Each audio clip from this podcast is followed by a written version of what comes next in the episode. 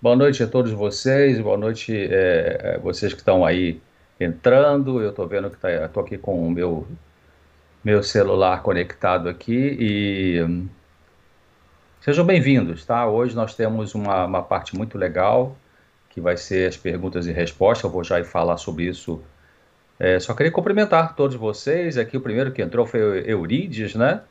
É, você, quando, você quando colocar aí o seu nome, coloca assim, o seu nome, a cidade e o estado de onde você é. A gente pode identificar e ver que tem gente do Brasil inteiro aí, até do exterior. Então, boa noite, Maria Rita, Floraci, Janete, Marivaldo, Zilmária, Maria Regina, bastante gente aqui. Rasmequisiana, boa noite. Tia Deusa, Georgina, Aide, Edna, Maria Cecília, Soraya Barros, Marinês Rosa, Virginia Caetano, Lenira Lacerda, olha quanta gente, boa noite para todos vocês, viu? Cíntia Castro, Rosana Semensato, boa noite, Rosielita também, é, Carminha, Eveli, Eva, Luciana Silva, Sérgio Carmone, tanta gente. Muito obrigado pra, pela presença de vocês.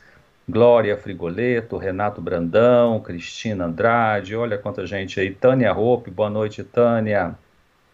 Uh, Denise Rosseto, Marisete Gonçalves, Miriam Vaz, Edna, muito bom ter vocês aqui. Fátima de Jesus, boa noite para você, Fátima.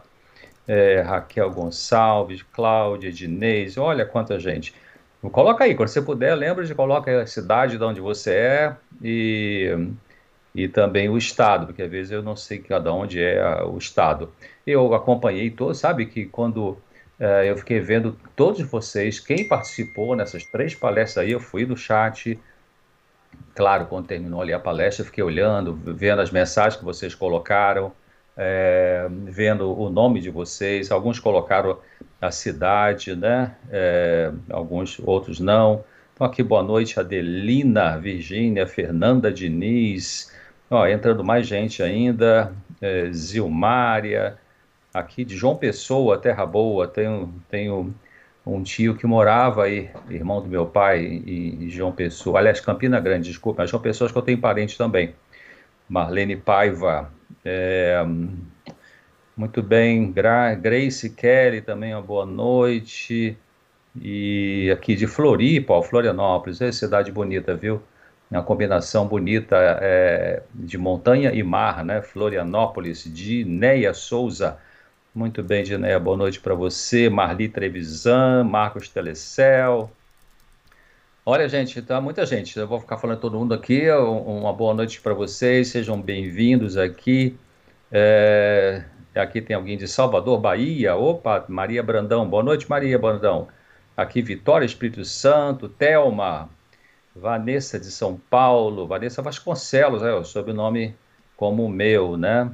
Também Maria José de São Paulo, Paranaiguara, Goiás, Luzia, ô Luzia é, não conhecia o nome da sua cidade aqui. Lenita de Barueri, é, Maria do Céu do Rio de Janeiro, tem gente de Taubaté, que é Isvanil, Joinville, Santa Catarina, tem uma conhecida minha que mora aí, é psicóloga, é, muito boa psicóloga por sinal, Joinville. Elisângela, né, de Joinville, Porto Alegre, oh, gaúcho, Porto Alegre, Ana Paula, né, é, Dai Lutic, Vitória, Icapuí, no Ceará, Carlinhos. Ô, Carlinhos, boa noite aí. Belém do Pará, Célia, né, Carvalho. João Pessoa também aqui, Marlene Paiva. Aqui tem Caxias, do Maranhão. Olha, Maranhão, ainda não conheço Maranhão, gente. É, Lindalva, de Maranhão. Ribeirão Preto, aí também não fui, ainda não, acho que não fui em Ribeirão Preto. Maria Goulart. E Rondônia, olha aí, a, a, a, muita gente aí conhecida mora em Rondônia, viu? Vânia, João Souza, Camaçari, na Bahia, que legal, São Paulo, capital, Camaçari, Bahia, é Zene Silva, boa noite, Zene. Montes Claros, Minas Gerais, ó, oh, tava tudo certinho fazer uma palestra aí, acabou que foi transferida em função da pandemia, mas se Deus quiser, posso voltar aí em Montes Claros, lá no norte de Minas, não é isso, Grace Kelly? Muito bem, Caratinga, Minas Gerais. Opa, Caratinga, já Marta Medeiros, muito bem, aqui de Conselheiro Lafayette, Penha Alves, Minas Gerais, Terra Boa, Minas Gerais. Minha mãe é mineira, viu? Era mineira, morreu infelizmente. E do Rio aqui, Cleide, muito legal. Ara, Aracruz, Aracruz Espírito Santo, oh, legal. São Vicente, São Paulo. Aqui de Aracruz é Jaciara, né? Ellen Correia de São Vicente. Muito bem, gente. Olha, muito obrigado pela participação de vocês. São Fidélis aí, ó.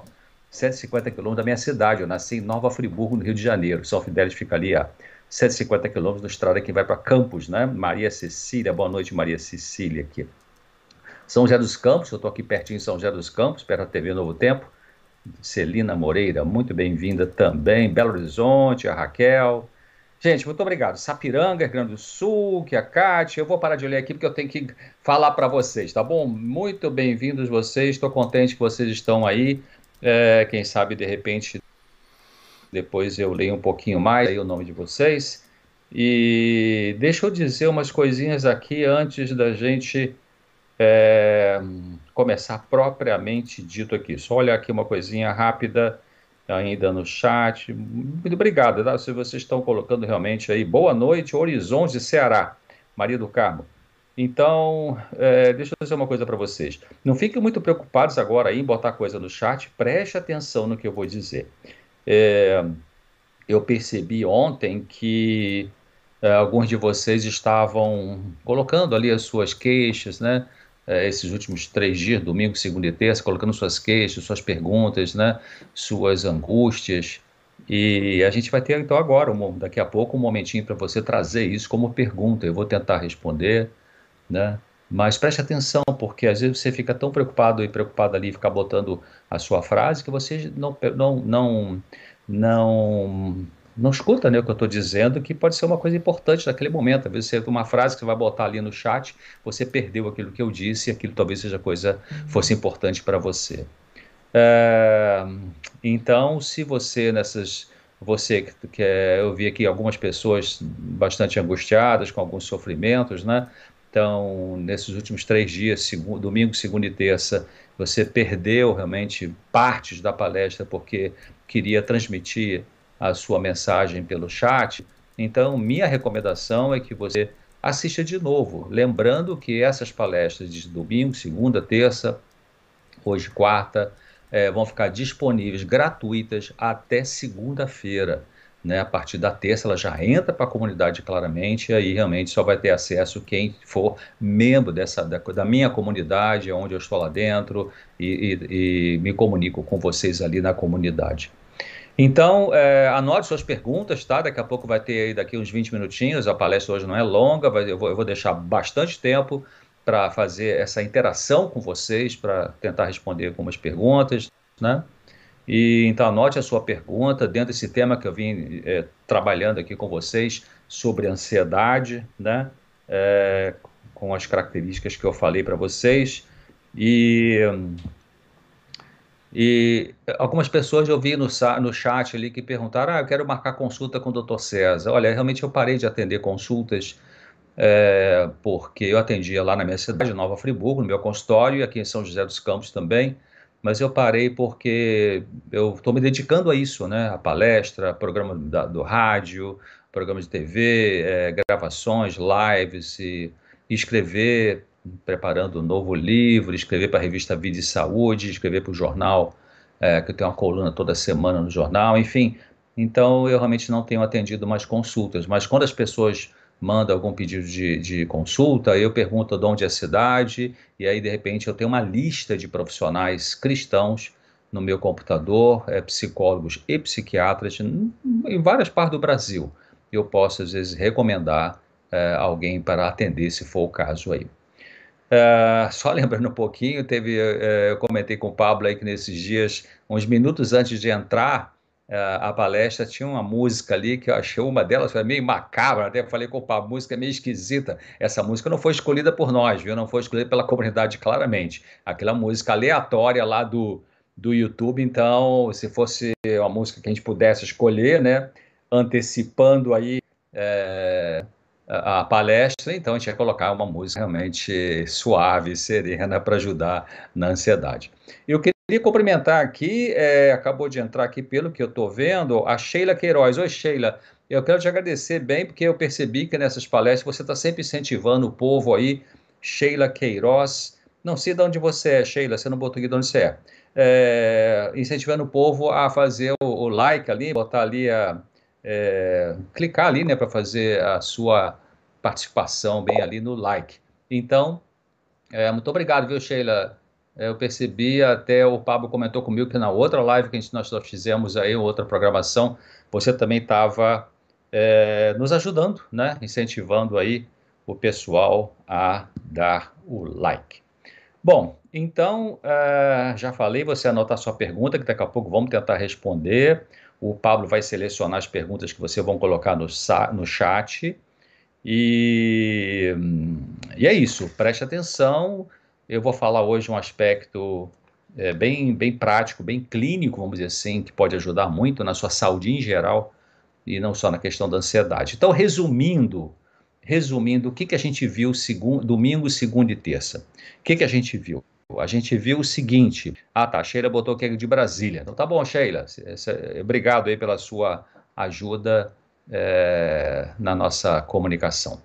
Bom, então, olha só, o que, que a gente viu domingo, uh, segunda e terça-feira. A gente viu que ansiedade tem ansiedade normal, né? Ansiedade, angústia existencial, vimos que tem ansiedade anormal. O que é, que é ansiedade normal? Um breve resumo que eu fazer agora. Ansiedade normal é uma... todo mundo tem ansiedade, queridos, né?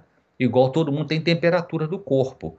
A temperatura normal do nosso corpo é 36,5 graus Celsius ou graus centígrados. Isso é o normal. Né? Se você está com a temperatura acima de 37, 37,5, 38, você está com febre. Né? Febre é uma alteração da temperatura corporal. Significa que seu corpo está lutando com algum vírus, alguma bactéria. Né?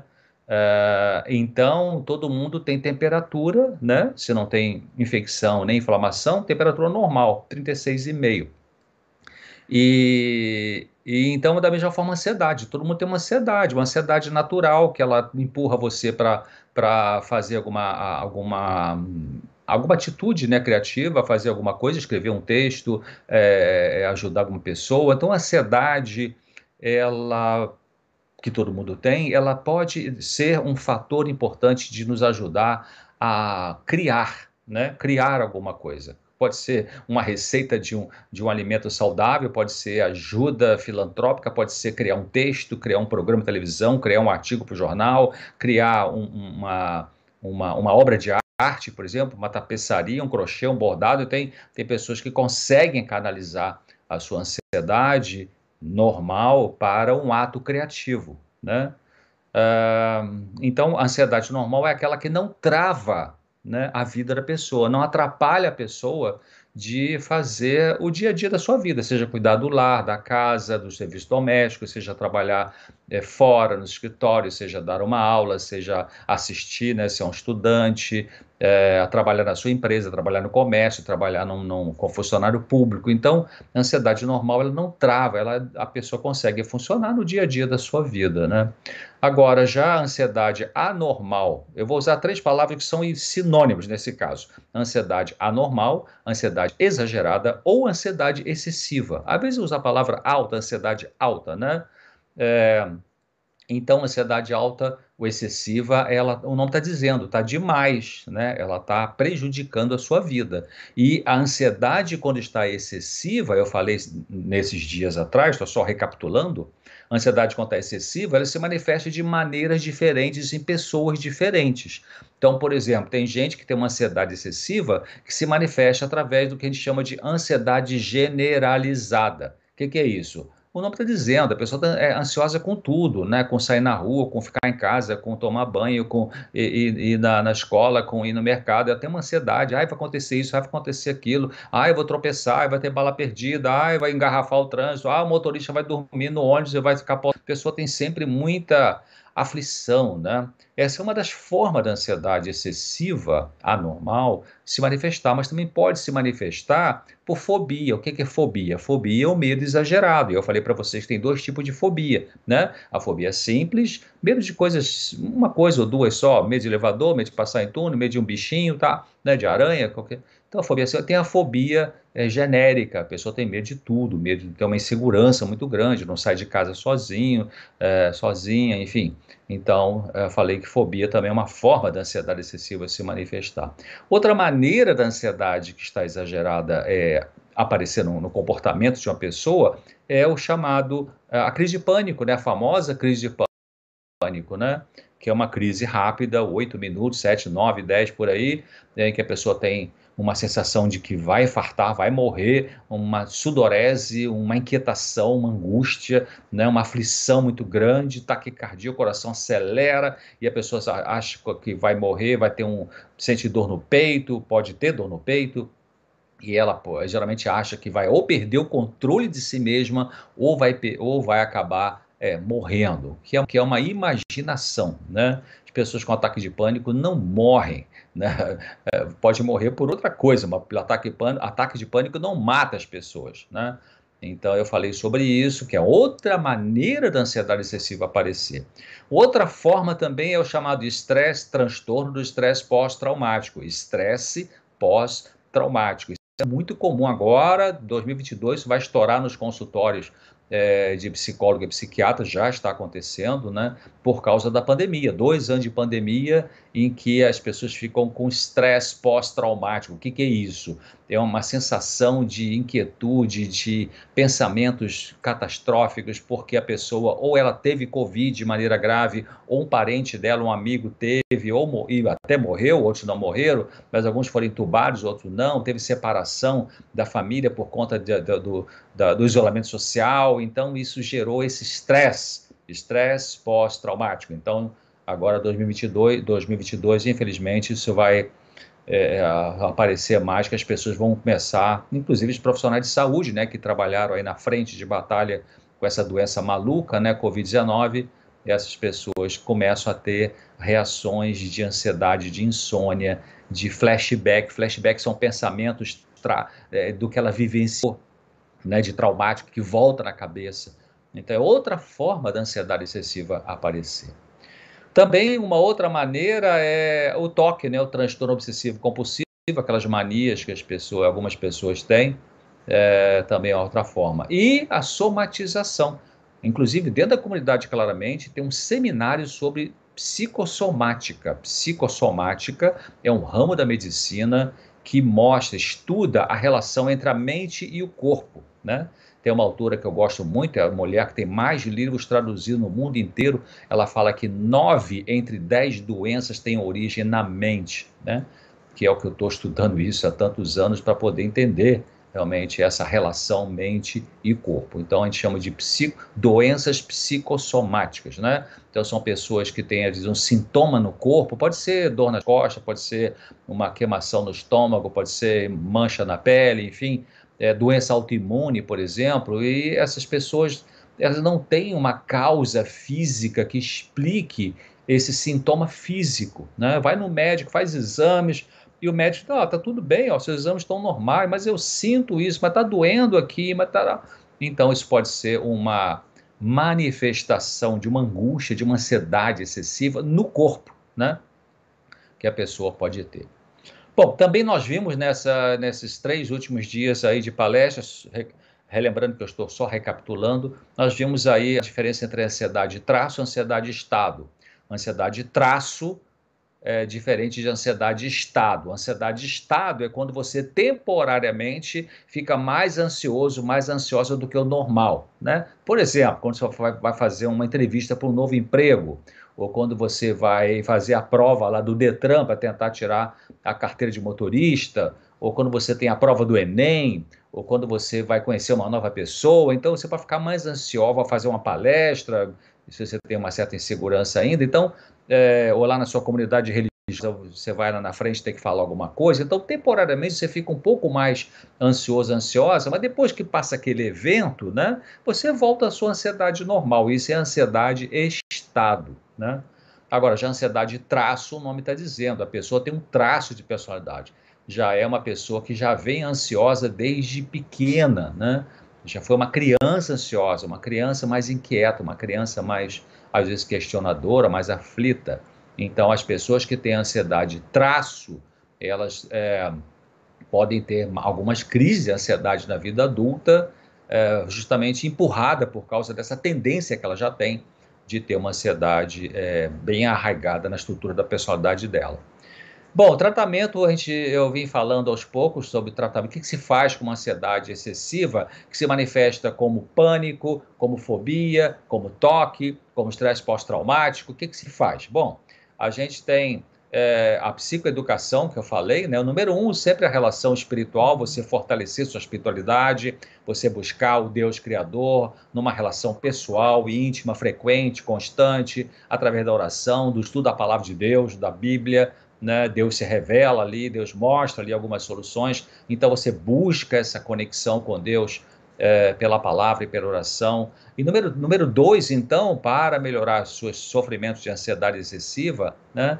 Uh, você então vai uh, entender, vai trabalhar, vai receber ajuda para aquilo que eu chamo de psicoeducação. O que é psicoeducação? É você aprender a lidar com as suas próprias emoções, aprender a lidar com os seus próprios pensamentos, né? A mente humana, seja de qualquer ser humano, pobre, rico, brasileiro, budista, católico, ateu, adventista, enfim, muçulmano, todo ser humano tem. A nossa mente funciona com pensamentos, com sentimentos e com comportamentos, né? A palavra técnica é cognição, emoção e volição, né? O ato volitivo, o ato da vontade no sentido de decisão. A gente pensa, a gente sente e a gente toma uma decisão, age. Então, tem pessoas que têm pensamentos negativos frequentemente. Tem pessoas que têm pensamentos de catástrofe. Ah, meu Deus, vou morrer. Ah, vai acontecer aquilo. Ah, meu filho não demorou a telefonar para mim, o que aconteceu com ele? Pessoas que têm uma tendência de pensar muito negativamente.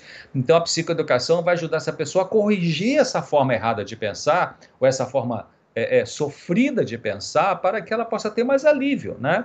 Porque tudo que você pensa produz o que você sente. E tudo que você sente acaba produzindo o que você faz, né?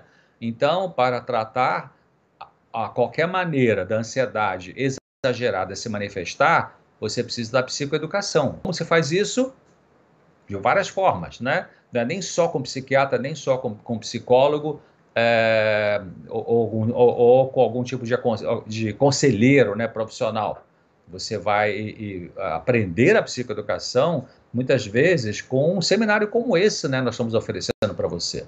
Então, uh, uma leitura de um bom livro, você assistir um, um vídeo que explica sobre como você lidar com a ansiedade excessiva. Então, é, então repetindo, o tratamento de, das várias maneiras como a ansiedade excessiva se manifesta, primeiro, a sua espiritualidade, segundo, você aprender a lidar com a sua emoção, às vezes realmente com um profissional vai te ajudar, né? É, um psicólogo, e às vezes, então, dependendo de como essa ansiedade se manifesta em você, o que, que ela está fazendo com você, está travando sua vida, está impedindo você de estudar, não deixa você mais sair sozinha na rua, que você não consegue mais porque está com tanto pânico, né? medo de ter medo, né? medo de ter a crise lá na rua. Então aí, de repente, tem que entrar um pouco de medicamento para baixar essa ansiedade do ponto de vista químico, né? para você conseguir funcionar. Né? Agora, eu queria então é, falar nos próximos 10 minutos, antes de abrir para perguntas e respostas, outra coisa muito importante para você receber ajuda para aliviar sua ansiedade exagerada, que tem a ver com o aspecto bem físico, né? A gente chama de dos oito princípios naturais. Então, é, e eu recomendo, se você conseguir praticar 40 dias, a partir de hoje, a partir de amanhã, essas orientações que eu vou te dar agora, em resumo, Inclusive, dentro da comunidade, claramente, tem lá um seminário muito bem preparado ali é, sobre esses, sobre o estilo de vida, um detox emocional, né? Muito interessante ali. Então, olha só, você fazendo isso os 40 dias, é, é, você vai ver que vai ter mudança importante na sua vida, além daquilo que eu falei domingo, segunda e terça, isso que eu vou falar agora. Então, importante é a sua respiração. É, respire profundamente ao ar livre, se possível, né? Vai lá fora, respira. Mas se você mora num prédio, no centro da cidade, né? Não tem como ir lá fora, então tá bom, abre a janela, né? E, e, e, não fique muito tempo no lugar onde não tem ar circulante. Eu, pessoalmente, não gosto de ficar em lugar que é tudo fechado, né? Tudo fechado. Eu gosto de ar circulante, né? Para dormir, para poder trabalhar, enfim, e tal. A não ser que esteja um calorzão danado que eu vou ligar o ar-condicionado, aí tem que fechar a janela e tudo isso. Então, a boa respiração, ela oxigena melhor o corpo todo e o cérebro também, né? Ajudando o cérebro a funcionar melhor. Pessoas muito ansiosas, tem pessoas muito ansiosas que elas respiram meio curto, né?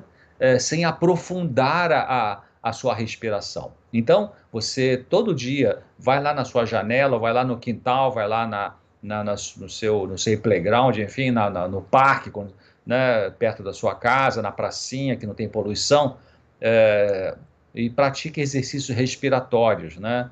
Tipo assim, você puxa o ar pelo nariz muito profundamente. Quando você chegar no máximo que você puxou, puxa um pouquinho mais ainda, né?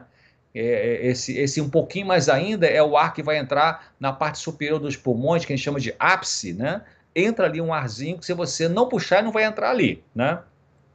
E aí você solte devagarzinho pela boca, lentamente, e quando você soprou todo o ar para fora, você faça um pouquinho mais ainda, ah, um pouquinho mais de força para soltar, a gente chama de ar residual. Faça isso aí umas 5, 6 vezes por dia, uh, três de manhã, três da tarde, vai te ajudar muito na, na, na, no funcionamento cerebral. Outra coisa é você tomar sol, o sol pelo menos uns 15 minutos cada dia, é, de preferência você exponha bem o seu corpo, né, aos raios solares, tira as roupas, né, claro, com, com cuidado aí da sua ética e tal, é, e, mas toma esse banho de sol. A vitamina D é muito importante para a saúde em geral e poderá ser produzida no seu corpo diante de uma boa exposição do sol, inclusive vitamina D para a questão é, da doença Covid é, 19 que ajuda na prevenção.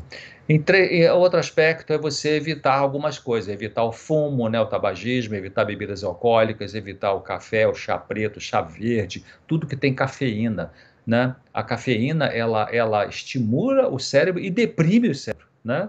Não no sentido de depressão, tristeza, mas ela faz o cérebro funcionar mal depois. Né? Estudos mostraram, tem alguns estudos que já mostraram que é, algumas doses mais altas de café, essas bebidas cafeinadas, essas bombas que vendem por aí, né, tipo Red Bull, etc., alguns estudos mostraram que a cafeína em alta dose pode disparar a crise de pânico em pessoas que têm tendência a ter a crise de pânico, né? além de interferir na qualidade do sono.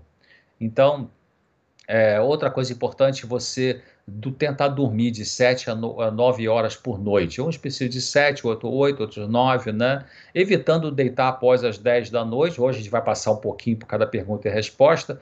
É, mas é. E também é importante você evitar é, tomar refeição pesada perto da hora de você ir dormir.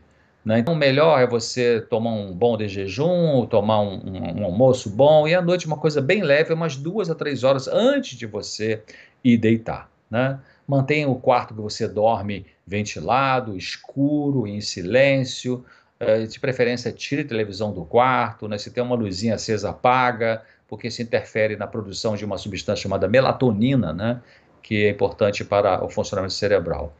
Outra coisa, uma penúltima coisa aqui, antepenúltima, é a ciência tem cada vez mais comprovado a importância dos exercícios físicos para a nossa saúde física e mental. Então, exercite-se, exercite né, faça exercício físico diariamente, de preferência ao ar livre. Ah, o que você acha de academia? Tá, academia pode ser importante para alguns tipos de exercício localizado, mas o geral para a saúde é melhor na natureza, em meia natureza. É, caminhar ao ar livre é um excelente exercício. Se você não está acostumado, ah, eu, eu, quando, quando começa a fazer, me dói a perna, me dói a coxa e tal. Bom, essa dor está dizendo não é para você parar, essa dor está dizendo, tá dizendo para você continuar, né? Só que você não vai continuar pegando pesado. Então você está, vamos dizer, três meses ou um ano não faz exercício físico nenhum. Aí você começa a caminhar e aí dói a perna, tá, e aí você já quer caminhar duas horas. Não, não é isso. Então você vai, vai devagar né? Caminhe 15, 15 minutos um dia, aí você aumenta para 30 no outro dia, né? Enfim, é, os cientistas que trabalham com essa parte de exercício físico falam que, em média, o ideal é você caminhar 30 minutos é, cinco vezes por semana ou é, uma hora, três vezes por semana. Se você fizer isso, já está num, num momentozinho aí bom para exercício físico.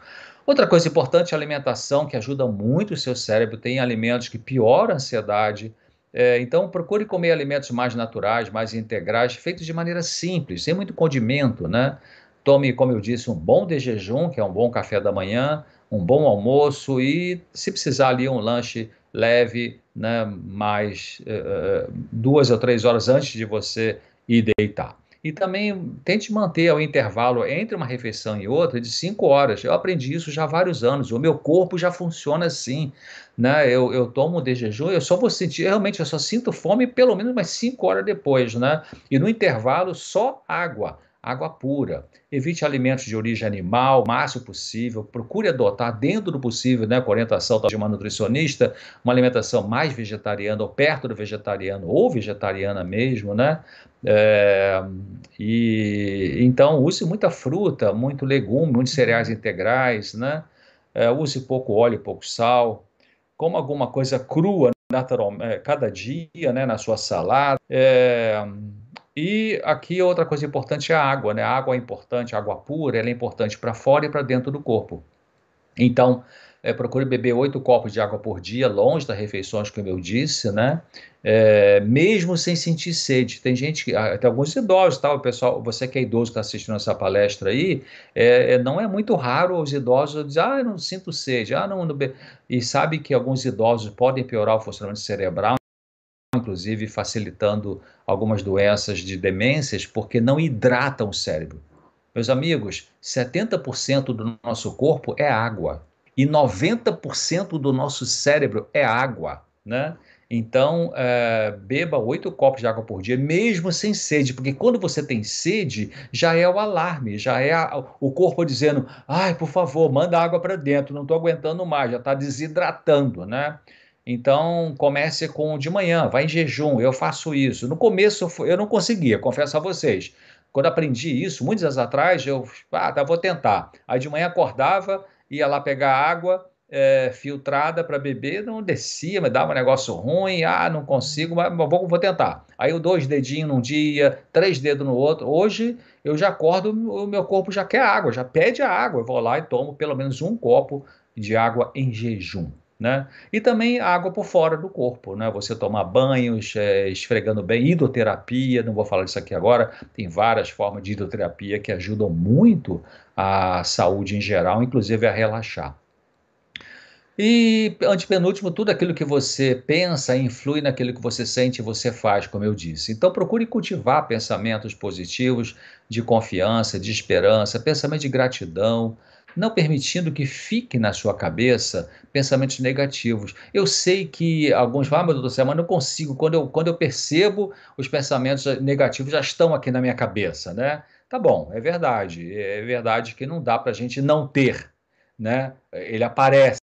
Mas quando ele aparece, você tem a opção de, de pensar assim: eu vou ficar pensando nisso ou eu não vou ficar pensando nisso, né? Então você pode treinar é, substituir esses pensamentos ruins que vêm à cabeça por pensamentos que sejam saudáveis. E, finalmente, é bom, é importante ainda na questão de pensamentos você ter atitude de, eu falei, de gratidão, é, perdoar a si mesmo pelas suas falhas, perdoar as pessoas pelas falhas delas em relação a você.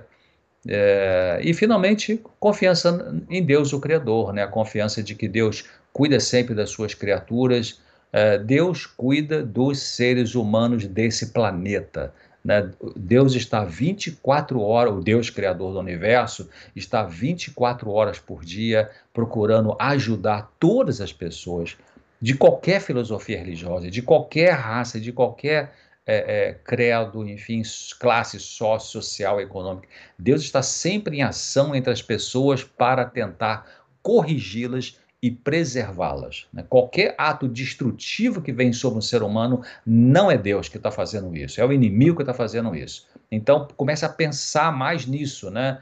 E, e, e expressar gratidão, confiar de que Deus está cuidando de você.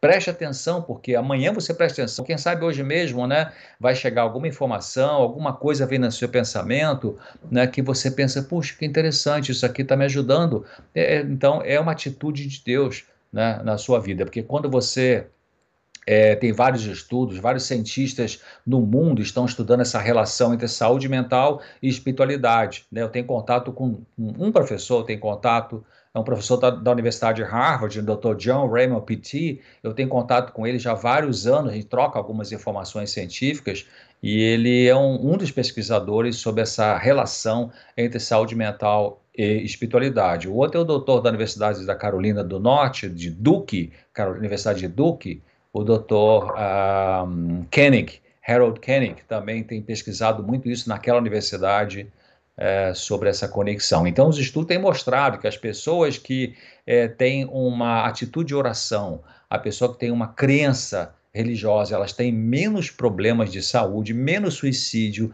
menos é, situações ligadas a doenças mentais. Bom, então é isso. Então, é, eu queria terminar essa fala é, Pablo vai dar alguma informação aí.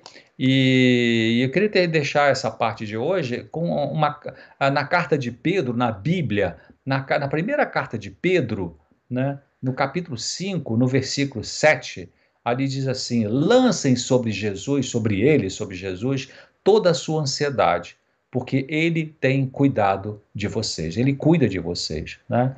Então, se você prestar atenção direitinho na sua última semana, olha a última semana.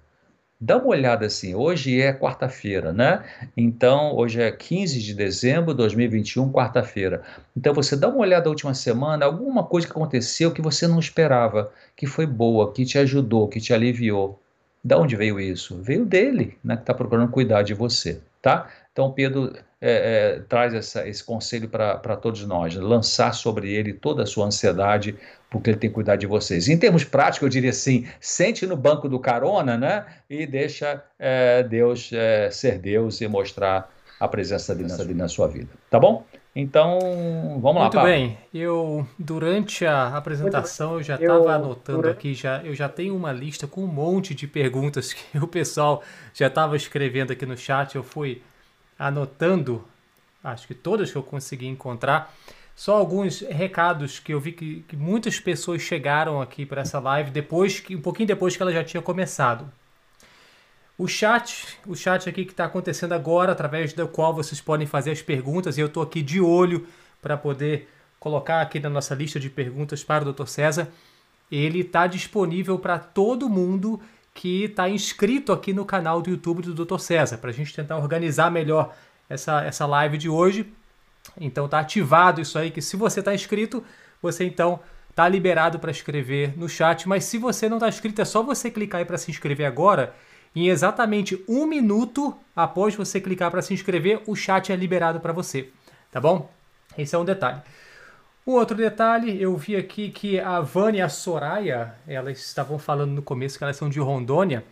E interessante, né? A minha esposa estava lá dois dias atrás, ela estava lá também em Rondônia visitando ah, os parentes, agora está de volta. E um abraço para o pessoal de Rondônia aí também. E um abraço para minha esposa, lógico. Ah, deixa eu ver o que é mais aqui. Doutor César, o que, que o senhor recomendaria em relação a isso? Tem várias perguntas que foram chegando que o senhor já respondeu, já falou em uhum. detalhes, passo a passo, nas palestras 2, nas palestras 3. O que, que o senhor me orienta? Eu, eu pego essas uhum. perguntas e coloco aqui também? Ou seria melhor, de repente, quem sabe, é, orientar para as pessoas assistirem às palestras 1 um ou 2 ou 3, porque elas vão estar lá disponíveis, como o senhor falou, até segunda-feira. Como é que eu lido com isso aí? Uhum. É, faz o seguinte, é, então eu, eu falei para vocês, claro, algumas pessoas entraram depois e não escutaram o que eu disse. É, muitos de vocês estão, eu percebi na, no chat né, dessas palestras de domingo, segunda, terça, é, eu vi todos vocês, vi o nome de todos vocês que estavam ali, é, vi as, as perguntas que vocês colocaram, né, vi que vocês estavam, alguns estavam Aliás, fiquei contente, né? Vários de vocês aí é, têm tido uma. têm aplicado aquilo que nós temos ensinado aquilo que está na comunidade claramente, aquilo que eu tenho falado né, nos programas da TV, na rádio, e tem tido melhoras. Eu fico contente com isso, né? Porque realmente você consegue colocar em prática alguns ensinamentos. Isso, isso é que é a chamada psicoeducação. Então você coloca em prática algumas informações que eu tenho compartilhado nos canais da mídia, né? E algumas pessoas no chat eu vi que estavam agradecendo por isso, né? Agradecendo pelo benefício que tem acontecido na vida delas por conta de praticar aquilo que eu, que eu tenho ensinado e falado. E também é verdade, outras pessoas estão sofrendo, estão com vários tipos de ansiedade, vários tipos de manifestações de ansiedade. E então quero dizer o seguinte: é, é, vocês chegaram depois. É, se você ficou durante as, essas palestras, domingo, segunda e terça, muito preocupado, muito preocupada em colocar sua pergunta ali no chat e tal, com certeza você perdeu, porque eu vi que algumas pessoas colocavam várias vezes as perguntas, o seu desabafo e tal. Então, com certeza, você preocupado em digitar a, a, o que você queria colocar no chat, você perdeu aquilo que eu disse.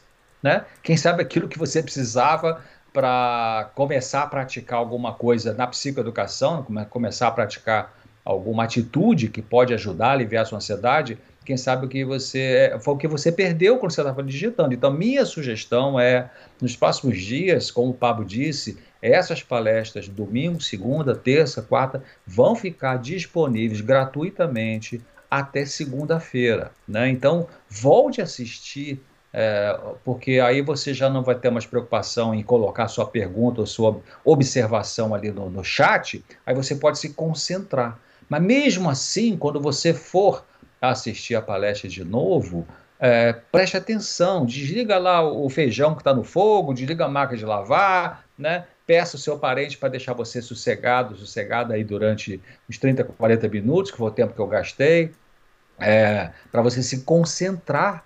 Porque, olha só, uma das coisas que. Já, já vou até responder algumas perguntas aí. Uma das coisas que a ansiedade excessiva faz, sabe o que, que é? É tirar a atenção sua de alguma coisa. Né?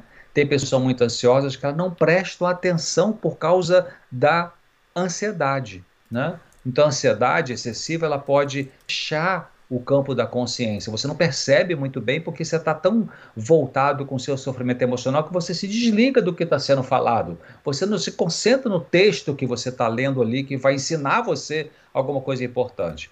Então, é, tem pessoas que, por exemplo, têm muita ansiedade, moram numa rua, na mesma rua, há 25 anos. Aí, a 25 anos e um dia ela passa pela rua ali milésimas vezes, e que árvore bonita, e fala com, com, com que árvore tão bonita aqui, ué, já está aqui há 25 anos, nunca reparei essa árvore. Quer dizer, por que, que não reparou? A ansiedade não deixava, né?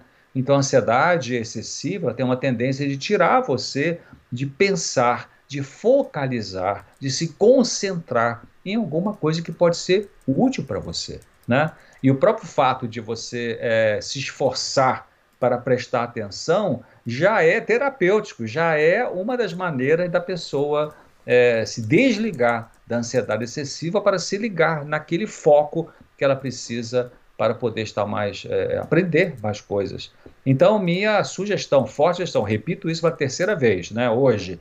Então, você perdeu algumas coisas é importante que eu disse, porque estava ali anotando no chat, olhando o chat e tal. Então, olha, amanhã, né, quinta-feira, sexta-feira, enfim, é, assista de novo e preste atenção, porque as respostas que você é, precisa talvez estejam ali nessas palestras você por alguma razão perdeu, quem sabe foi no banheiro, quem sabe foi beber água, quem sabe alguém te chamou e ficou conversando uma coisa, o telefone tocou, enfim, você se desligou da palestra e foi na hora que eu estava falando coisas importantes, tá bom?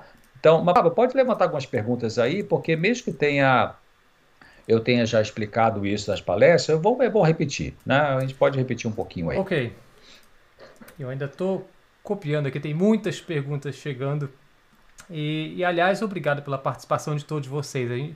É um monte de mensagem que a gente recebe dizendo que, olha, eu adoro essa palestra, olha, o doutor César, muito obrigado.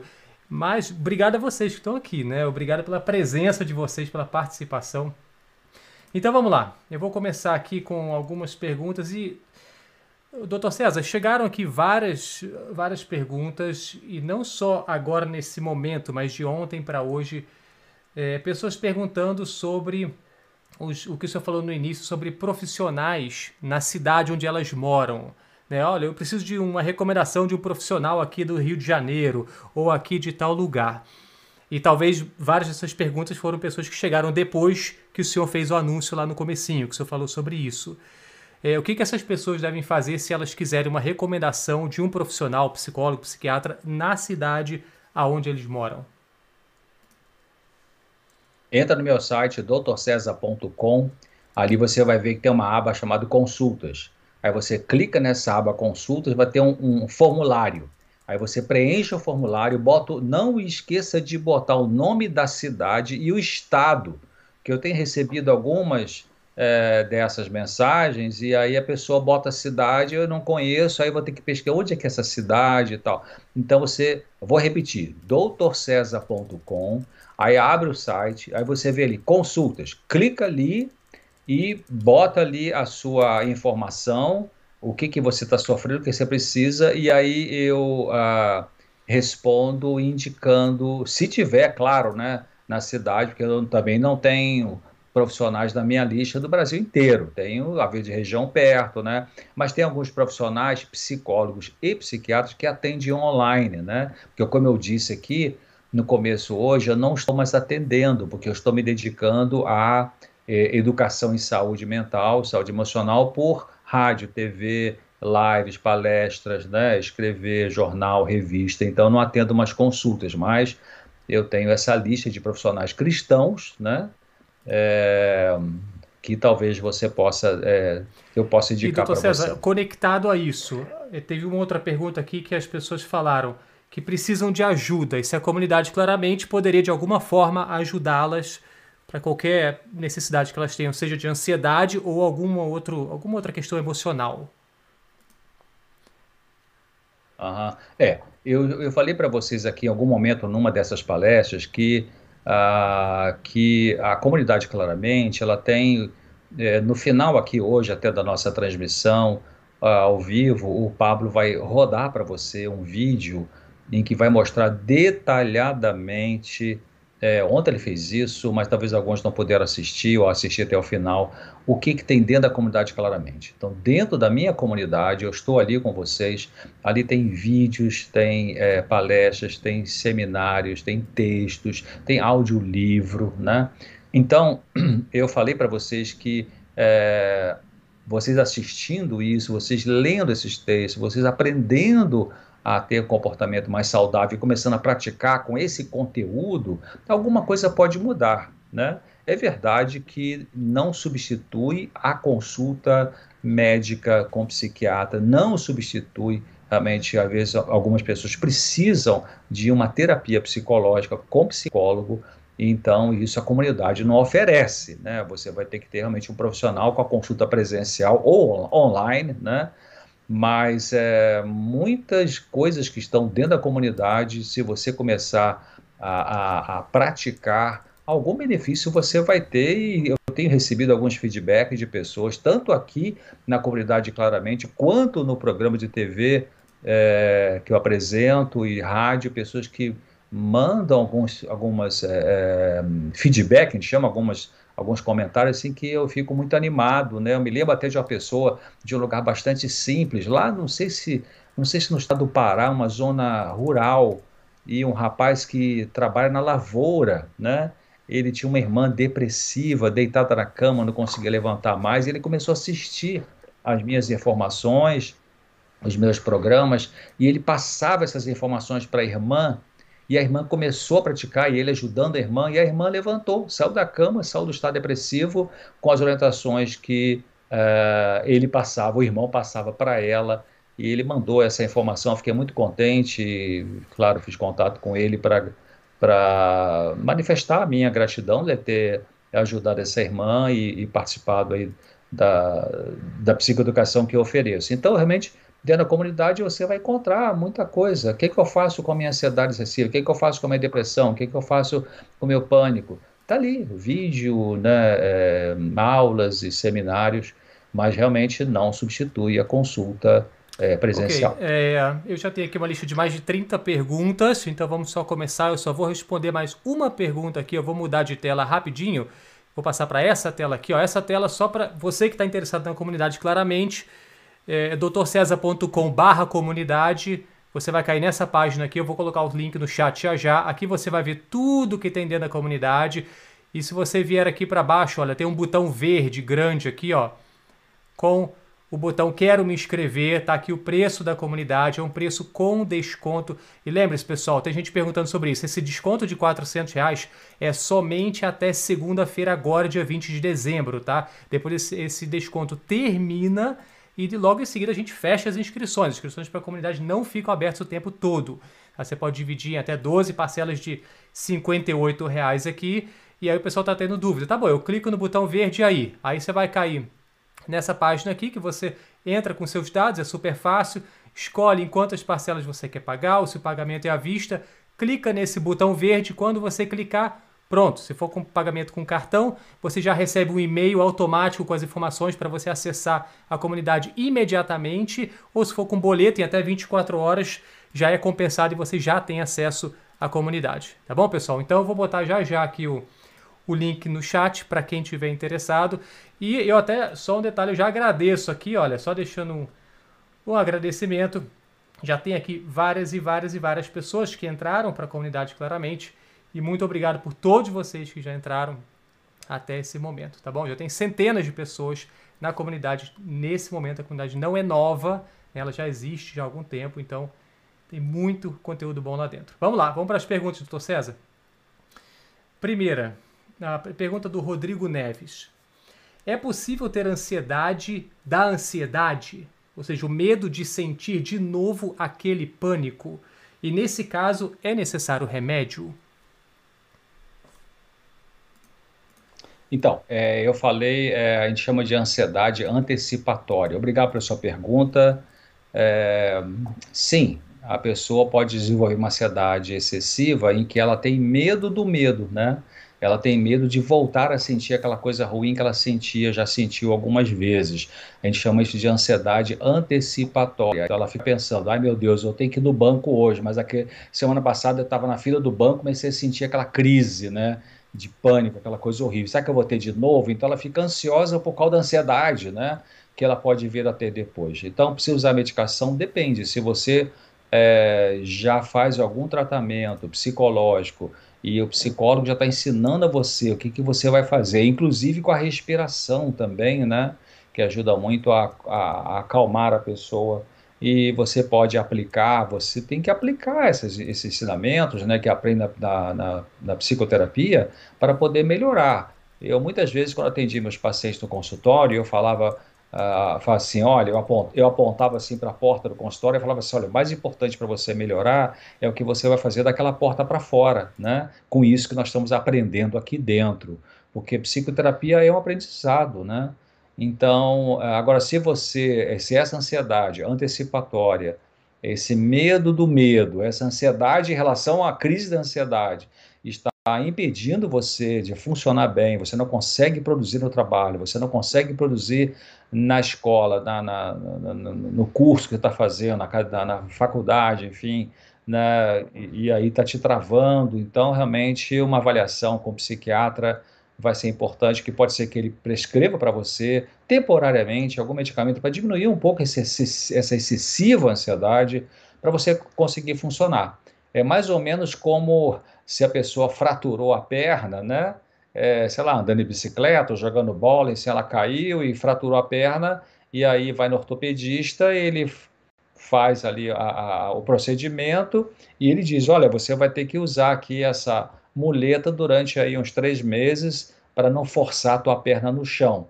Então tem que usar durante um tempo aquele, aquele apoiador, né, para você permitir que o osso volte a, a cicatrizar, né? a gente chama de redução da fratura, e aí depois tira aquela muleta e você faz um pouco de fisioterapia e volta ao seu normal, né? Então a mesma coisa é em relação à medicação psiquiátrica na maioria dos casos, né?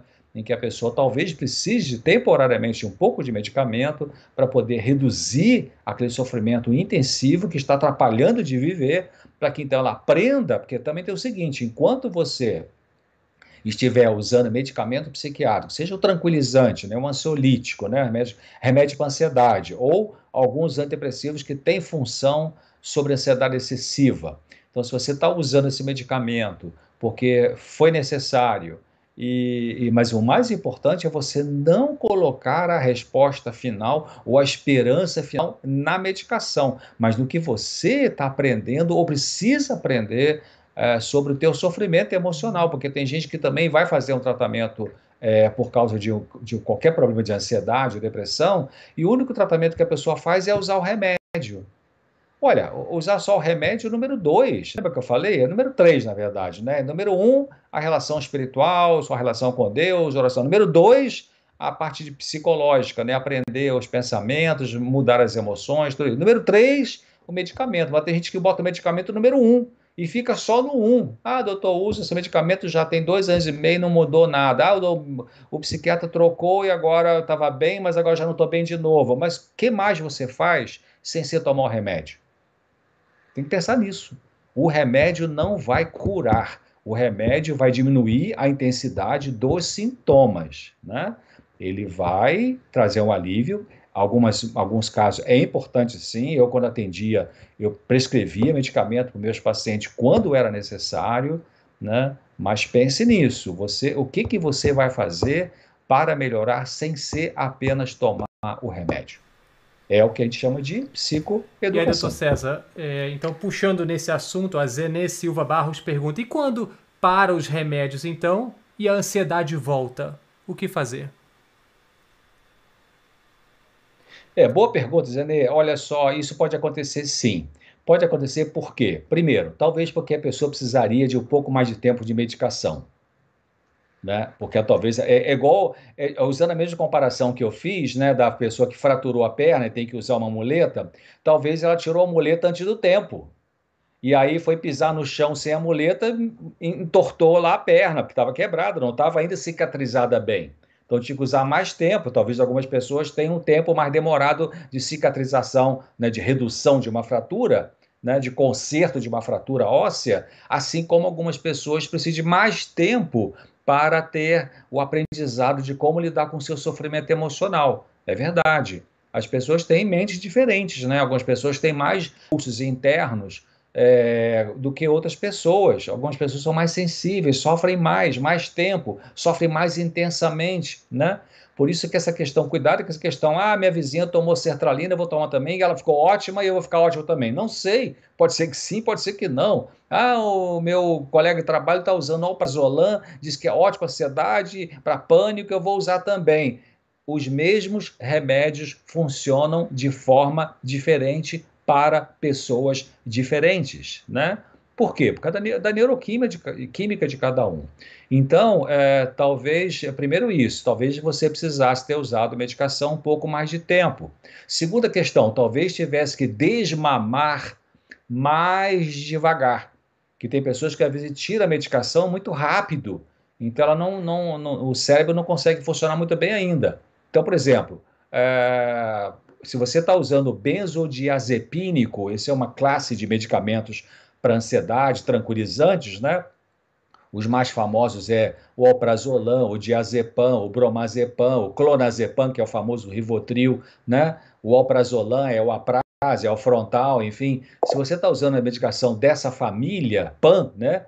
Diazepam, bromazepam, lorazepam, alprazolam, clonazepam, isso aí, se você vai desmamar, tem que ser no mínimo três meses três meses gradativamente, tirando devagar, tirando devagarzinho, tirando. Não é também não é só tirando, tirando, você vai tirando o medicamento gradativamente, com orientação, claro, do seu médico, mas o que, que você vai fazer no lugar? Aí entra aquela questão você praticar exercício, que eu falei hoje, exercício físico, alimentação, para cuidar do seu cérebro, perdoar as pessoas, cultivar gratidão, não pegar pesado com você mesma, pedir ajuda para as pessoas, colocar limite para as pessoas abusivas, quanta coisa, né? Você vai precisar fazer para que então na tirada do medicamento você já conseguiu avançar em relação ao seu comportamento. Você passa a ter um comportamento melhor para você que você não tinha antes. Então aí a medicação ela vai daqui a pouco não ser mais necessária. né? Porque ela era necessária enquanto você não sabia se proteger, não sabia se cuidar bem, não sabia colocar limites, não sabia eh, ter autocontrole emocional. Então a emoção tomava conta e você tinha que tomar remédio. Mas quando você vai aprendendo isso, né, então o remédio vai sendo gradativamente desnecessário. Né? E uma. É, acho que é isso, são os principais fatores que podem ter acontecido para você voltar a ter uma ansiedade.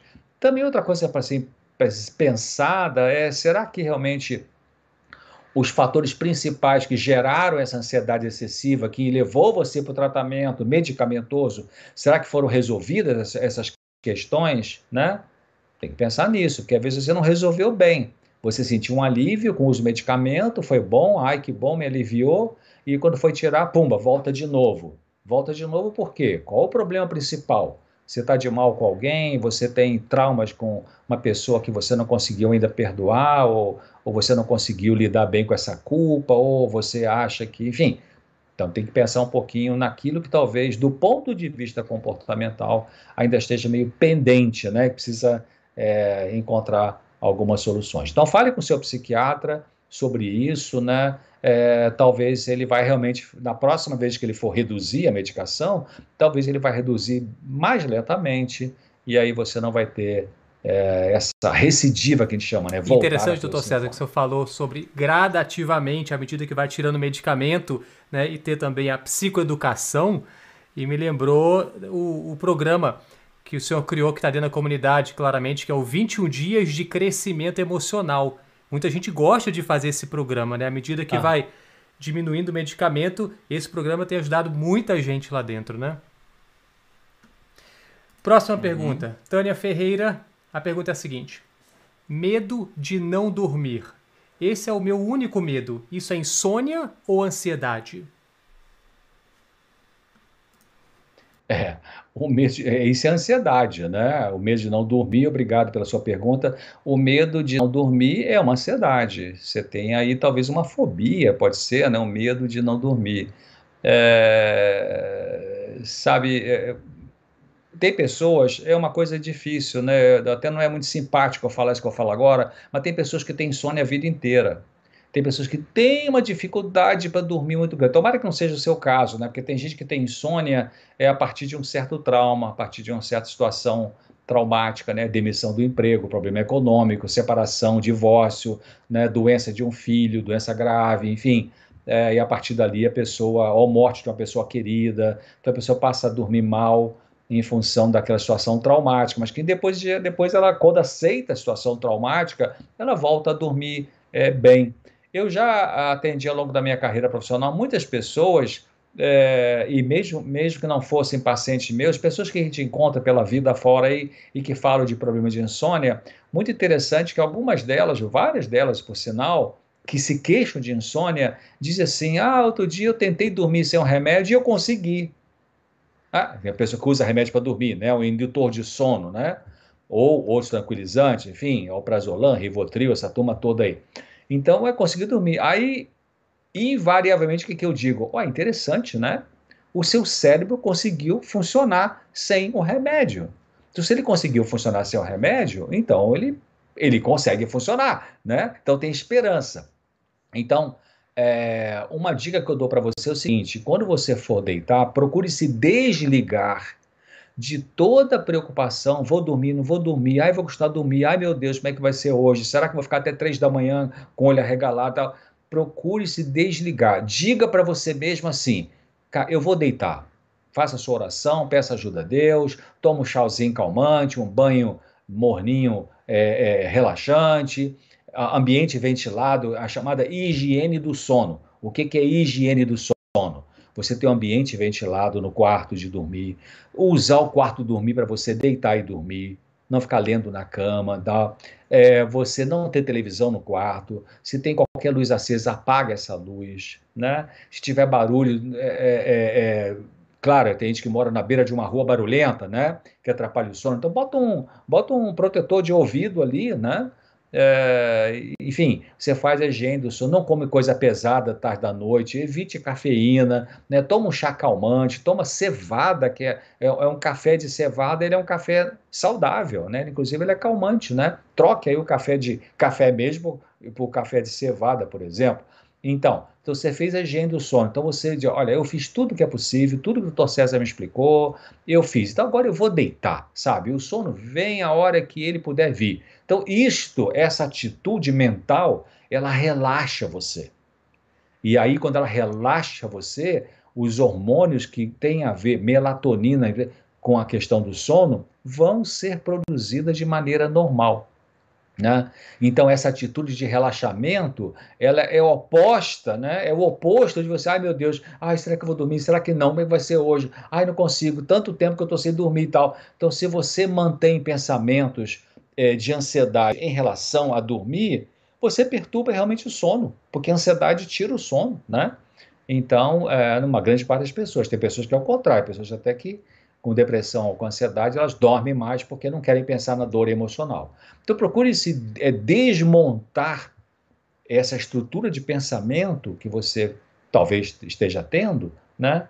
E que aumenta a sua ansiedade, perturba a melatonina, que é o hormônio que ajuda na qualidade do sono, e provavelmente você vai consertar. Além daquelas coisas que eu falei, né? A higiene do sono. Próxima pergunta são, na verdade, tem duas perguntas relacionadas aqui. E são as seguintes. A primeira é da Susan Carol aqui, que pergunta: Doutor César, como conseguir me livrar da ansiedade quando as obrigações familiares, cuidar de filho, marido, casa, é a causa da ansiedade extrema? Como vou me curar se não tem como fugir dessas obrigações?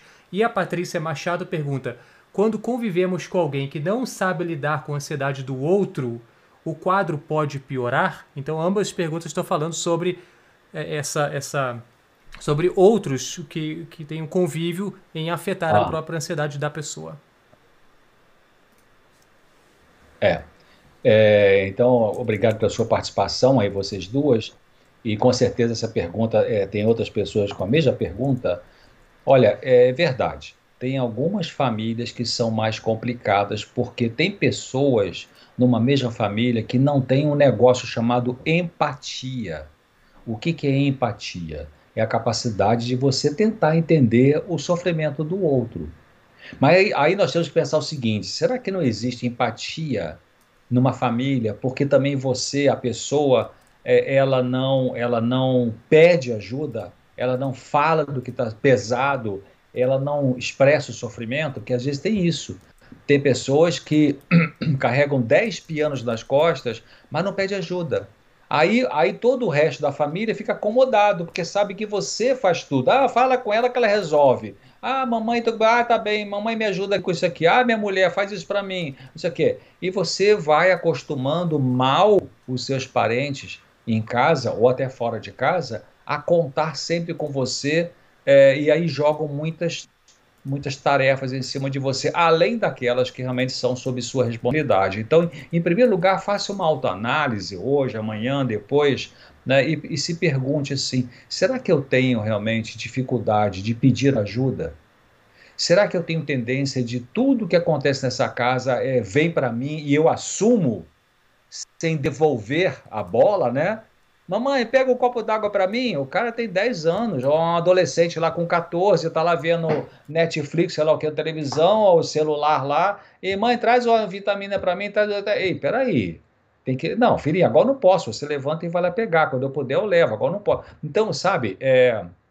ou aquela, aqueles maridos folgados, né? Querida, cadê minha cueca? Cadê minha toalha de banho? Cadê meu sabonete? Ei, peraí, o cara já é adulto, né? Às vezes até um profissional de bom nível e tal, deixa ele procurar. Então, preste atenção. Se você tem esse perfil de estar tá sempre absorvendo as coisas que você deveria dividir com os outros, comece a dividir. É verdade que quando você começar a dividir, quando você começar a dizer, não, vai lá você pegar o copo d'água, mamãe agora não pode. Não, querido, olha, vai lá na gaveta do armário do nosso quarto, você vai achar lá o que você está precisando para tomar seu banho. Então você delega, você passa para o outro a tarefa. Quando algumas famílias começam, quando alguém dentro de uma família que tem esse perfil, né, é, e começa a mudar, pode haver reclamação. Tipo assim, nossa mulher, você ajudava tanto, agora você não me ajuda mais, que isso? Ai, mamãe, poxa, você está ficando fria comigo. Não, não é isso, não. Não se esquente, não se preocupe com isso, porque essas críticas, pod essas críticas poderão surgir não porque você está se tornando uma pessoa má, de má vontade, mas porque você agora está conseguindo se proteger desses abusos, às vezes inconscientes, né? não é nem que são pessoas maldosas que estão fazendo isso, mas elas acostumaram, né? O hábito do cachimbo deixa a boca torta, não tem um ditado que diz isso, né? Então, numa família, nas famílias, queridos, sempre tem assim, aquele que é o santinho, aquele que é o diabinho, aquele que é o responsável por tudo, aquele que não faz nada, aquele que é a ovelha negra, né? Aquele que é o nervoso, aquele que é o calmo, né? Aquele que é muito afetivo, aquele que não é nada afetivo. Toda família tem esse perfil, a gente chama de scripts, né? Toda família normal, né? Tem essas características. Então, é, então, isso, em primeiro lugar, você tem que pensar nessa questão. Eu estou sobrecarregada porque eu não peço ajuda? Primeiro ponto. Segundo ponto, é, então começa a pedir ajuda. Começa a deixar na mão do outro, né? Aquilo que o outro tem que fazer. Então, é, tipo assim, você, vamos supor que você, é, todo dia você você faz o almoço, faz jantar, faz isso. E aí o pessoal chega em casa, os filhos, o marido, cadê a comida de hoje? Comida gostosa, onde é que tá? Já esquentou tal? Bota na mesa para mim. Ei, alô, tem um dia que você vai descansar. Ué, mãe, você não fez jantar e não, não deu tempo de fazer. Você pode me ajudar? Ah, ele pega a batata descasca, eu vou fazer a sopinha de batata, né? Aí o marido fala, querida, não tem comida de hoje. Não, eu estava tão ocupado aqui cuidando do sei o que e tal. E aí, você pode me ajudar? Ali, ó, refoga um pouquinho esse alho aqui que eu vou fazer um arrozinho para você. Então você dá uma tarefa para o outro fazer também, né? Ao invés de, tá bem, deixa que eu faço, né? Agora, é, também é importante você pensar de que é, algumas pessoas não vão mudar algumas pessoas não vão mudar porque não estão interessadas em mudar. Então aí você vai ter que ser mais firme, né? vai ter que ser mais decidida e pensar: eu preciso proteger a minha saúde. Né? Então você tem que realmente, é, eu vou usar uma expressão meio esquisita, tem que ter um egoísmo altruísta. Né? É, se você já viajou de avião, é interessante. No avião, nos voos normais de avião de, de, de, de carreira né, do, do povo, é, quando, quando tem essas instruções que a, a aeromoça, né, o comissário de bordo, faz. Então, explica várias coisas. Olha, usa o cinto, assim, que bota o cinto de segurança, tará, tará, e tem uma hora que fala assim, se a cabine, né, dentro do avião, despressurizar, ou seja, sair o oxigênio alguma coisa acontecer que não tem oxigênio na cabine onde você está sentado ali, máscaras vão cair diante da sua face. Então vai cair uma máscara do teto assim do avião. Aí ela fala: pega essa máscara e bota em você. Então, se você. É, e a instrução é: se você está com uma criança do seu lado, se você está com um idoso do seu lado, um velhinho, uma velhinha, primeiro você bota a máscara em você para você conseguir respirar. Aí depois você vai ajudar quem está do seu lado. Porque se você não botar em você é, e, e, começar a ter falta de ar, você pode desmaiar, pode pifar e o outro não vai ser ajudado. Então, na vida tem isso. A gente tem que botar máscara na gente para poder respirar e aí depois você vai conseguir ajudar outras pessoas. E parece que a segunda a parte da pergunta aí, Pablo, você poderia repetir? Sim. Não sei se está na tua mão aí. Ah, é... Como conseguir me livrar da ansiedade quando as obrigações familiares ah, sim. Uhum. Sim, sim. É, então, então o seguinte, é, faça o melhor que você pode é, dentro dos teus recursos. Não seja perfeccionista, né? Tem até uma passagem na Bíblia que fala assim, é, não está lá em Eclesiastes, não seja demasiadamente justo nem demasiadamente sábio, porque destruís a ti mesmo. Então, é, faça o que você pode, deixe o resto na mão de Deus, né? Você fez a tua parte, fez direitinho, então pronto, vão reclamar, deixa reclamar, você tem a consciência tranquila que você fez o melhor que você podia fazer. E só um comentário em relação a isso, doutor César, a Hasmekiziana, ela botou aqui, doutor, comecei a fazer isso que o senhor está falando com meu esposo e meus filhos. O revés foi grande e eles às vezes até ficam com muita raiva de mim porque estou aliviando a minha carga, porém eu estou me sentindo melhor. Uhum, é isso. É. E quando você se sente melhor, você vai estar melhor com eles. Ok, né? duas outras é perguntas que estão também relacionadas, mas agora não em relação a a pessoa ter ansiedade e os parentes não, mas em relação a alguém, algum parente ter ansiedade e como que pode ajudar essa pessoa. Então a pergunta é a seguinte: da Ednei Santos. Doutor César, como faço para ajudar a minha filha? Está fazendo terapia, mas é extremamente nervosa, não sei mais o que fazer. E a G. Ciara Salvador fala: Boa noite, infelizmente é difícil as pessoas que precisam de terapia compreender a necessidade de terapia, pois ficam só com a medicação. Quando há essa recusa, o que fazer? É, é, olha, vou começar pela, pela segunda pergunta aí que veio de Salvador. Obrigado pela pergunta. Você não pode fazer nada, né? você não pode forçar. Não se pode forçar uma pessoa a fazer um tratamento que ela não quer fazer, a não ser que seja uma pessoa que esteja fora da realidade. Um surto esquizofrênico, uma crise esquizofrênica, uma crise bipolar na fase que a pessoa está fazendo um monte de besteira. Aí tem que ter uma intervenção com a emergência psiquiátrica para a pessoa ser atendida. Agora, a maioria dos casos, isso é, infelizmente é muito comum. Muitas pessoas que são complicadas dentro de uma família, elas não querem, né? Elas têm uma negação. Não, vai você. Não, eu não preciso. Não, está tudo bem. Não, minha fé em Deus resolve tudo. Não resolve nada porque não está resolvendo porque a pessoa é pessoa chata, ou cri-cri, ou abusiva verbalmente, ou enfim, é, não é que o problema que a fé não funciona, é que a pessoa pode não aplicar bem é, a sua prática religiosa. Então, é, realmente você não pode forçar. O que você pode fazer é você colocar um, um, um artigo em cima dali da, da mesa da sala para a pessoa ler. Olha, que eu poder dar uma lidinha nisso aqui, né? Ou você convida, olha, amanhã, nove e meia da manhã vai ter, ou nove da noite vai ter um, uma palestra legal, um vídeo sobre um assunto sobre saúde emocional. Você quer assistir? Tá aqui, ó, o endereço é esse e tal entendeu? Você sugere algumas vezes para a pessoa é, assistir, participar. Oh, vai ter uma palestra aqui na, na comunidade na nossa cidade, ou na escola tal, ou na faculdade tal, ou no auditório tal. Vamos lá, você quer assistir? Então você convida, né? É, mas você não pode forçar e o que você vai fazer então é aprender. Olha, tem, tem os chamados três Cs, eu já falei isso aqui outras vezes, eu queria lembrar agora para você. Três letras C, que você vai pensar. Você que está convivendo com alguém que não quer se tratar, não se interessa por se tratar, que está na negação, né? Ou má vontade, ou é pessoa ranzinza, sei lá, ou pessoa é, que fica realmente negando que tem problemas. Então, três Cs. Primeiro, você, você vai pensar assim: eu não causei isso, o problema da pessoa, né? Eu não posso controlar isso e eu não posso curar isto. Eu vou repetir: eu não causei, eu não posso controlar e eu não posso curar. Então começa a pensar nisso, porque às vezes você pode ficar tão angustiada com querendo ajudar alguém da família que não quer ajuda, que você se estressa muito.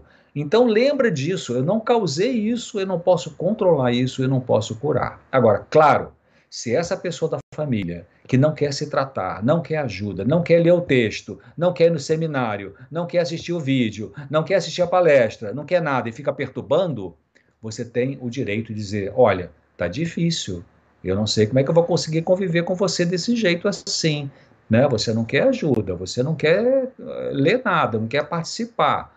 E você continua com esse comportamento, você diga qual é o comportamento que perturba. Você não vai acusar. Não é acusar, ah, você é um sem vergonha, ah, você é um. Ah. Não, você, este comportamento que você tem está me perturbando a minha saúde. Né? E eu não quero adoecer porque você não quer, não quer ajuda nenhuma. Então você tem direito, você tem que falar isso, né? Para a pessoa ver se ela desperta ali. Com relação à mãe que falou da filha, né? A filha nervosa, não é isso, Pablo? Que está fazendo terapia, mas continua nervosa. Bom, é, o que você pode fazer é, primeiro, pensar: o pai ou você mesma é também uma pessoa nervosa? Será que passou esse modelo de, de comportamento para a filha e a filha absorveu isso? Ou não? De repente você não é uma pessoa nervosa, de repente pode ser o pai, ou de repente pode ser um tio, um avô, enfim, ou pode ser ela mesma, né, que tem um comportamento diferente do que o pai e a mãe têm. Mas o que você vai é, incentivar, é, é conversar e, e, com ela e falar assim, o que que, o que, que você está aprendendo na sua terapia, é, o que, que, a, o que, que a psicóloga, o psicólogo diz para você fazer e que você talvez não esteja conseguindo fazer. Tem alguma coisa que é difícil para você fazer, né, que você aprende lá dentro? Você quer conversar sobre isso? Então você se dispõe a conversar com calma para tentar ver se na tua experiência como mãe você consegue passar alguma informação para ela é, que ela está até aprendendo na terapia, mas não está aplicando ainda, né? Mas primeiro de tudo tem que pensar qual é o modelo de comportamento que você passa para essa filha, né? Porque tem um ditado que diz assim: os filhos copiam as coisas boas e ruins do pai e da mãe, né? Então, se você tem um comportamento ansioso, nervoso, ou, ou, ou seu marido, né, ou padrasto, enfim, que convive com ela, então toda a família precisa ajustar e procurar melhorar. Próxima pergunta da Rita Cavalcante. Doutor César, a acumulação é uma característica de quem tem toque? É, existe, obrigado pela pergunta, existe sim essa conexão. Tem pessoas que são acumuladoras, talvez não tenham toda a característica do toque, né?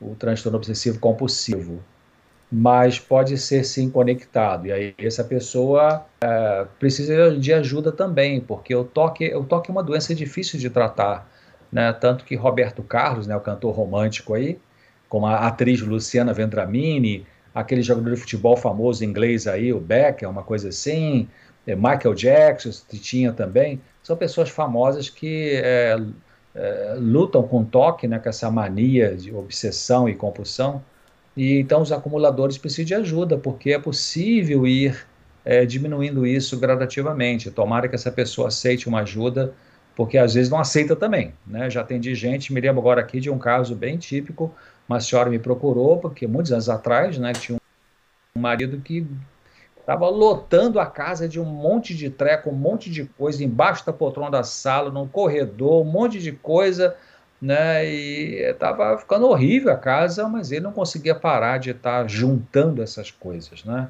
Então, é, precisa de ajuda profissional para poder avaliar e, e, tratar essa questão. A Diva Santos, ela fala que é terapeuta integrativa e pergunta: estou acompanhando as lives, ou comenta, estou acompanhando as lives e vejo que os assuntos agregam conhecimento à minha área.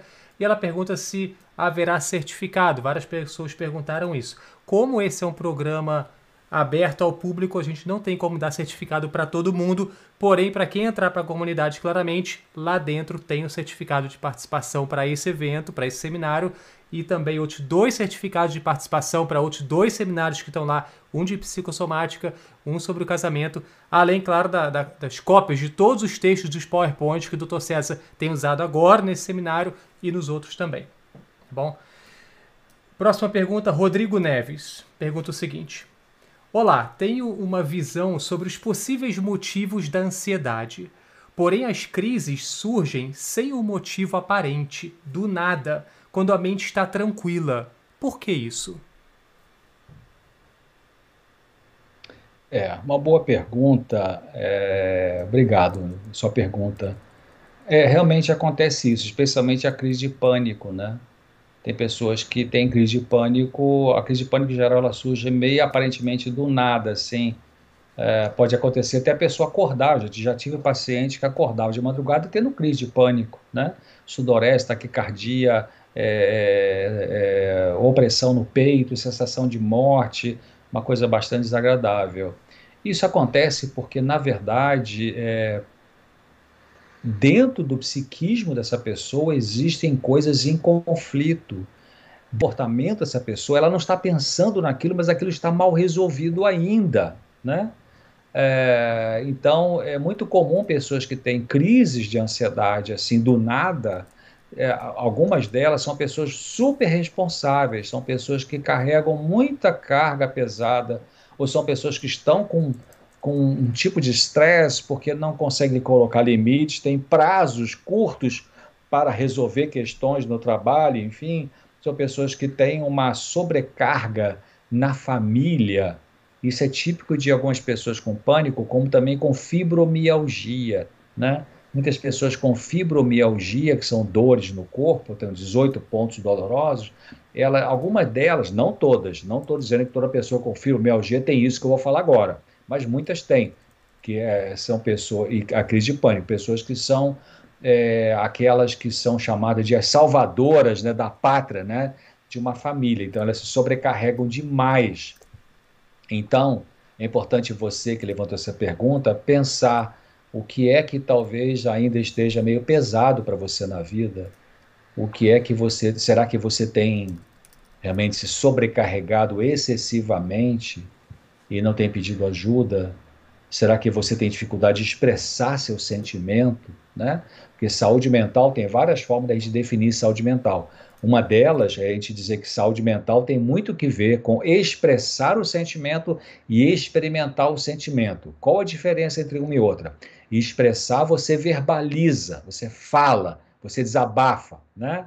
Até eu vi que alguém colocou aqui no, no chat, numa desses últimos dias aí, uma frase que eu costumo falar, né? Que se a boca fala, os órgãos saram. E se a boca cala, os órgãos falam, né? Então, expressar o seu sentimento, dizer alguma coisa boa e alguma coisa ruim, né? Eu não gostei disso que você fez. Oh, que legal que você fez isso. Muito obrigado. Então, expressar, tem pessoas que têm dificuldade de expressar o sentimento. Então, elas acumulam uma tensão interna que pode, assim, meio que do nada surgir uma crise de ansiedade.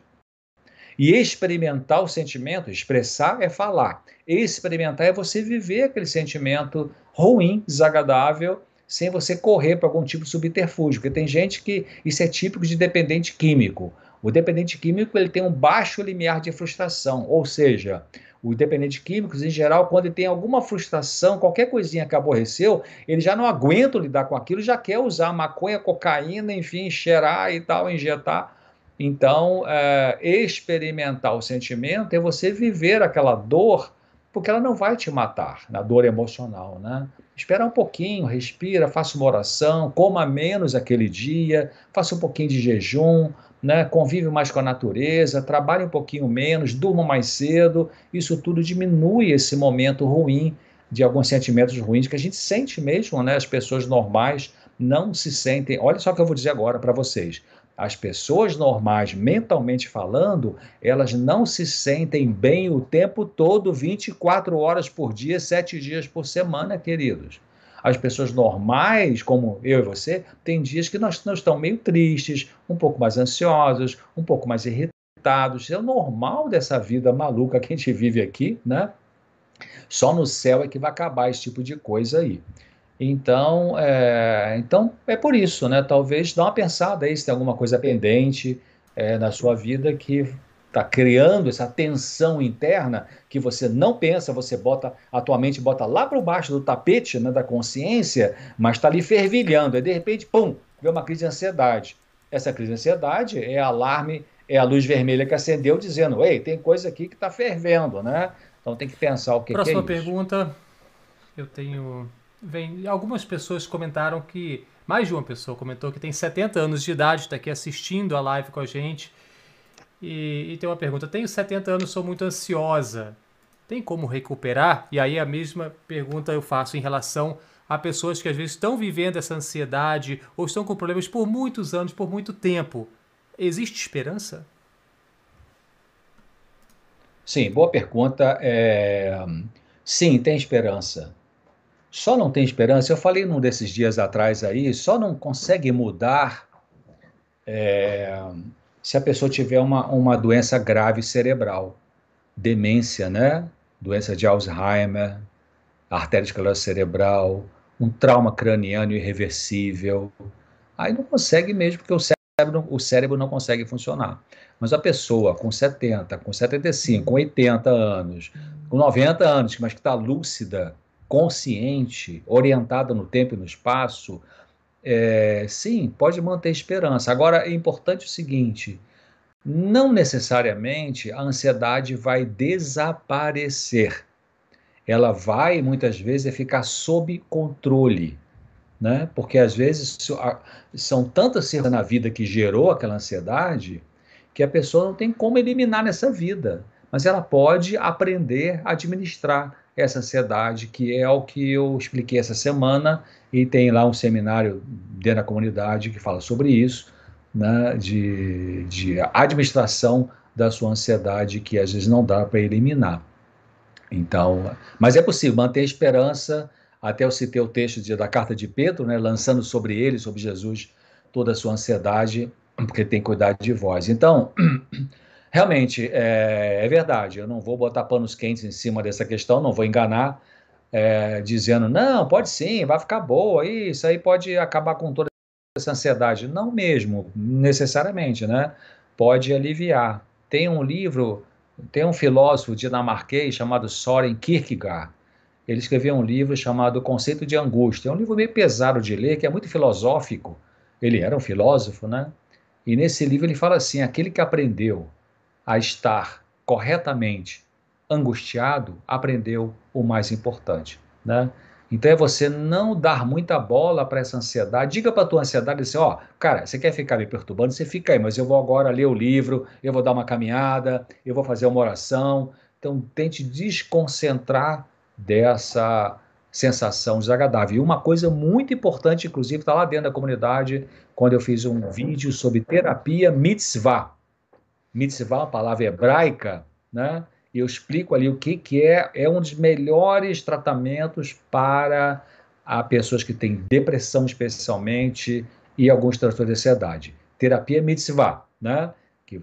Em resumo, você vai fazer alguma coisa para ajudar alguém dentro de uma área que o teu coração está pedindo ali. É, inclusive, é, essa terapia mitzvah, para quem entrar para a comunidade claramente, tem a sessão lá de, das lives que a gente faz exclusivas para os membros da comunidade. E a última que a gente fez foi exatamente sobre essa terapia. Tem a live completa lá para assistir. Muito bem. Então, só um comentário aqui da Andréa Machado. Obrigado, Andréa. Ela acabou de entrar para a comunidade claramente e ela falou o seguinte: olha só que legal.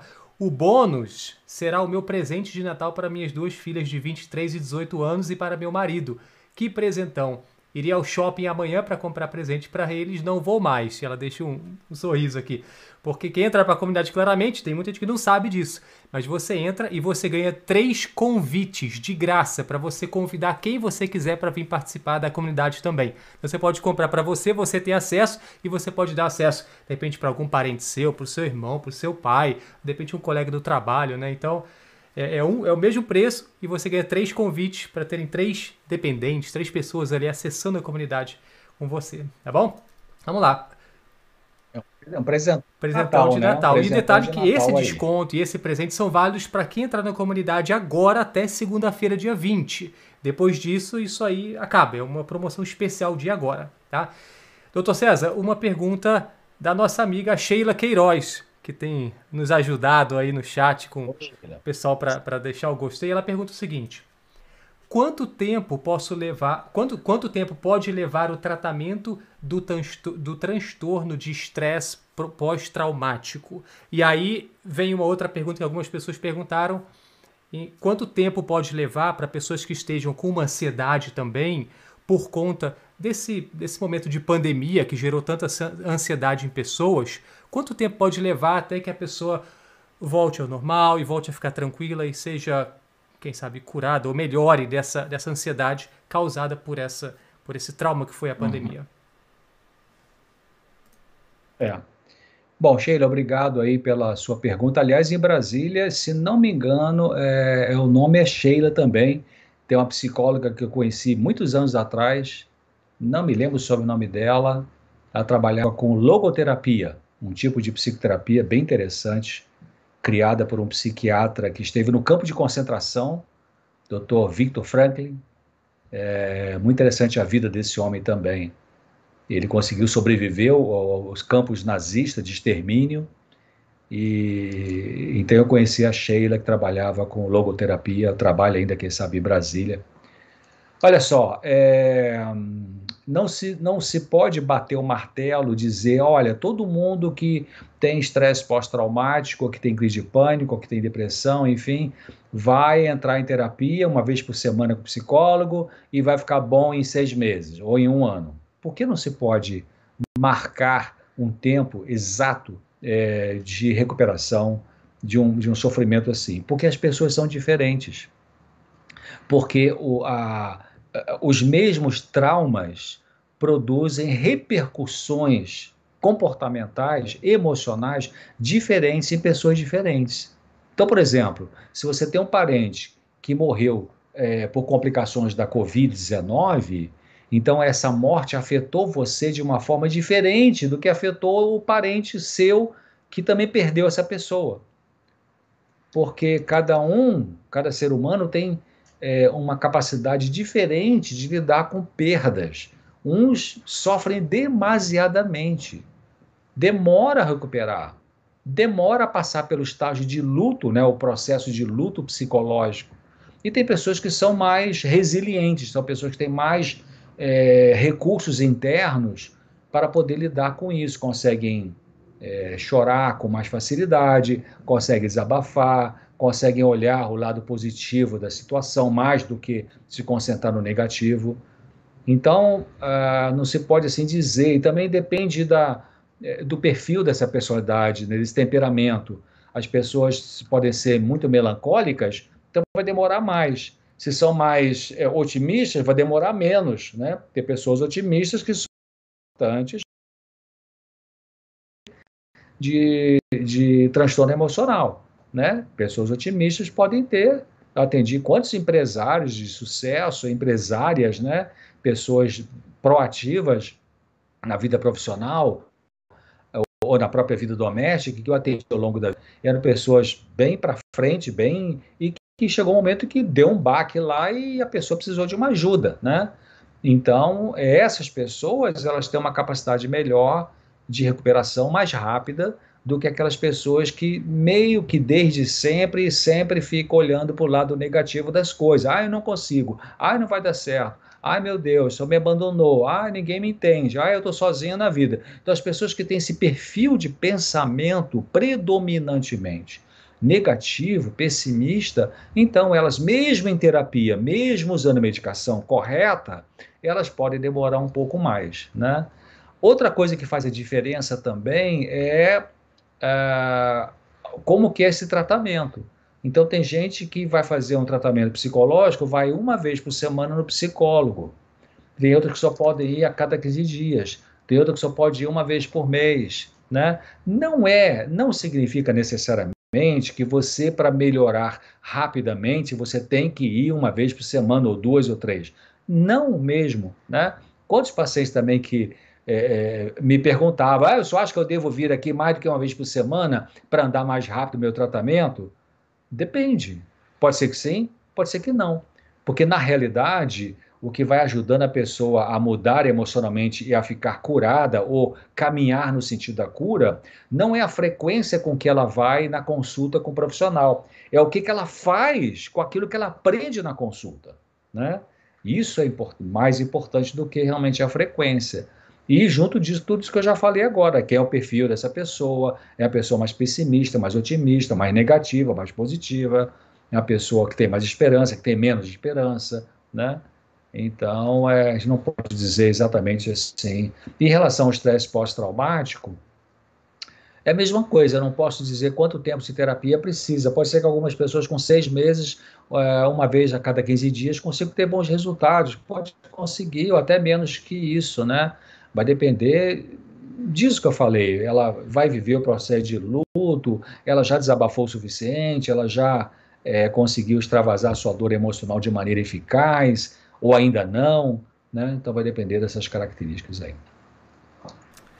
Muito bem. A Diva Santos pergunta sobre a comunidade. Claramente, se é acesso vitalício ao curso, a comunidade ela é uma assinatura anual, tá, Diva? Ela é uma assinatura anual, então fazendo a inscrição hoje você tem acesso até o ano que vem. Daqui a um ano ela se renova. Se você não quiser, você cancela a qualquer momento. E de agora até daqui a um ano, todos os novos conteúdos, novos seminários, novas aulas, tudo que o Dr. César criar e colocar lá dentro, você tem acesso a tudo pelo ano inteiro de graça, além, claro, de tudo que já está lá dentro nesse momento, tá bom? É, se renova, se renova no sentido de faz um novo pagamento e vale por mais um ano. E né? vale por mais um ano. E para quem é, entrar agora e tiver os três convites né, para convidar três pessoas, automaticamente se renovaria também para as três pessoas, para todo mundo. Muito bem, doutor César. Uma pergunta. São 10h42 nesse momento. E eu tenho aqui mais ainda uma lista com um monte de perguntas. O que, que, o, senhor, o que, que o senhor fala? A gente continua? Faz mais algumas perguntas? Qual seria a sua sugestão? Ô, pessoal, eu falei que é melhor dormir no máximo 10 da noite, né? Nós estamos aí passando. Mas não tem problema não. Vamos tocar para frente, Pablo. Vamos é, aproveitar essa oportunidade. Eu estou podendo sim. É, a gente pode ir até um pouquinho mais adiante aí e tentar atender é, esse povo querido aí que está participando com a gente. Muito bem. Então a próxima pergunta é da Maria Araújo e ela pergunta: Doutor César, ansiedade tem alguma relação com a genética? É, uh, obrigado pela pergunta. Em algum momento eu falei, não falei muito sobre isso, mas é uma coisa importante. Sim, ela tem a ver com genética, não no sentido de é, que uma mãe ansiosa, um pai ansioso, é, vai ter um filho que obrigatoriamente vai se tornar ansioso, ansiosa. Não necessariamente, mas vai ter a tendência de se tornar uma criança e um jovem, um adulto mais ansioso. Os neurocientistas falam que é, o que a gente, daquilo que a gente se torna como pessoa em termos de comportamento, 40% é genética, mas 60% não é genética, é aprendido né, ao longo da vida. Então, genética não é uma condenação, no sentido de que se o pai era alcoólico, o filho vai ter que ser alcoólico. Se o pai era deprimido, vai ter que ter o filho deprimido. Se o pai era ansioso, ou a mãe vai ter que ter a filha ansiosa. Não, genética não é condenação, genética é propensão. Então, se você teve um pai, uma mãe, um avô, uma avó, um tio, um tia muito ansioso, você pode ter uma propensão para ter ansiedade, mas essa excessiva. Mas essa ansiedade excessiva só vai é, surgir no seu comportamento em função de outras coisas que você vai vivenciar na vida de traumático e que aí então vai juntar a genética com aquilo que aconteceu ou uma sequência de coisas que aconteceram para que então possa surgir é, um transtorno ligado à ansiedade. E se a gente fosse agora se focar um pouquinho na questão do sono, eu tenho várias perguntas chegando em relação a pessoas que não conseguem dormir bem. Então, por exemplo, a Marlene Paiva fala: me ensina um chá ou um remédio natural que pode ajudar a, acalmar e dormir bem. A Edilene Yuli fala: remédio natural, valeriana e húmulos. Qual a dosagem? Então, tem várias perguntas nesse sentido envolvendo valeria, valeriana, é, a camomila e outros remédios desse tipo naturais. Uhum. Qual seria a recomendação? Uhum. É, eu falei para vocês sobre a higiene do sono, né? Mas eu entendo, e também falei para vocês que eu entendo que tem pessoas, eu conheço várias pessoas é, que têm uma insônia, insônia crônica, uma insônia difícil, uma insônia rebelde, né? É, e que acabam, se, se essas pessoas acabam escolhendo usar medicamento sintético, né? Como os indutores do sono ou tranquilizantes sintéticos, né? Alprazolam, diazepam, bromazepam, essa turma toda, acaba ficando dependente desse medicamento sim. Então, além da higiene do sono, é, é importante você, pode usar sim, chamados fitoterápicos. Fitoterápicos são medicamentos baseados em plantas medicinais. Fitoterapia não é homeopatia e também não é floral. Fitoterapia, aliás, os alemães, é, que são bem mais avançados em fitoterapia do que os norte-americanos.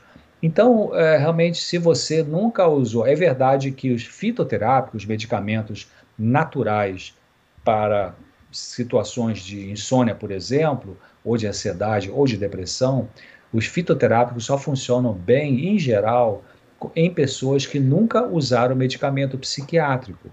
Porque se você já usou clonazepam, rivotril, bromazepam, é, é, sertralina, escitalopram, né, essa turma toda aí, paroxetina, enfim, FX, se você já usou medicamento sintético durante um bom tempo, provavelmente vai ser difícil o fitoterápico usar porque teu cérebro acostumou com uma química sintética. Mas pode ser que mesmo assim algumas pessoas conseguem ter um, um resultado razoável com fitoterápico é, aquelas que já usaram medicação psiquiátrica, se usar uma dosagem mais alta do, fiso, do, fitoterápico. Então, a Yuli falou aí é, sobre o lúpulo, né, que é o Humulus lúpulus, e falou sobre valeriana. É, valeriana, né, a valeriana officinalis, que é o nome oficial, a valeriana é um tranquilizante bom, de boa qualidade, é, e que ajuda tanto a diminuir a ansiedade quanto a relaxar para o sono. Se a pessoa tem uma insônia rebelde, uma insônia difícil, então ela deve usar pelo menos 500, uma cápsula de 500 miligramas de valeriana é, umas duas horas antes de deitar. Por que duas horas? Porque se fosse um medicamento sintético, tomar um Rivotril, por exemplo, que é o clonazepam, você toma aí uma hora de deitar, ele já faz efeito, mas e fitoterápico, em geral, demora um pouco mais a fazer efeito. Então, 500 miligramas de valeriana à noite, né?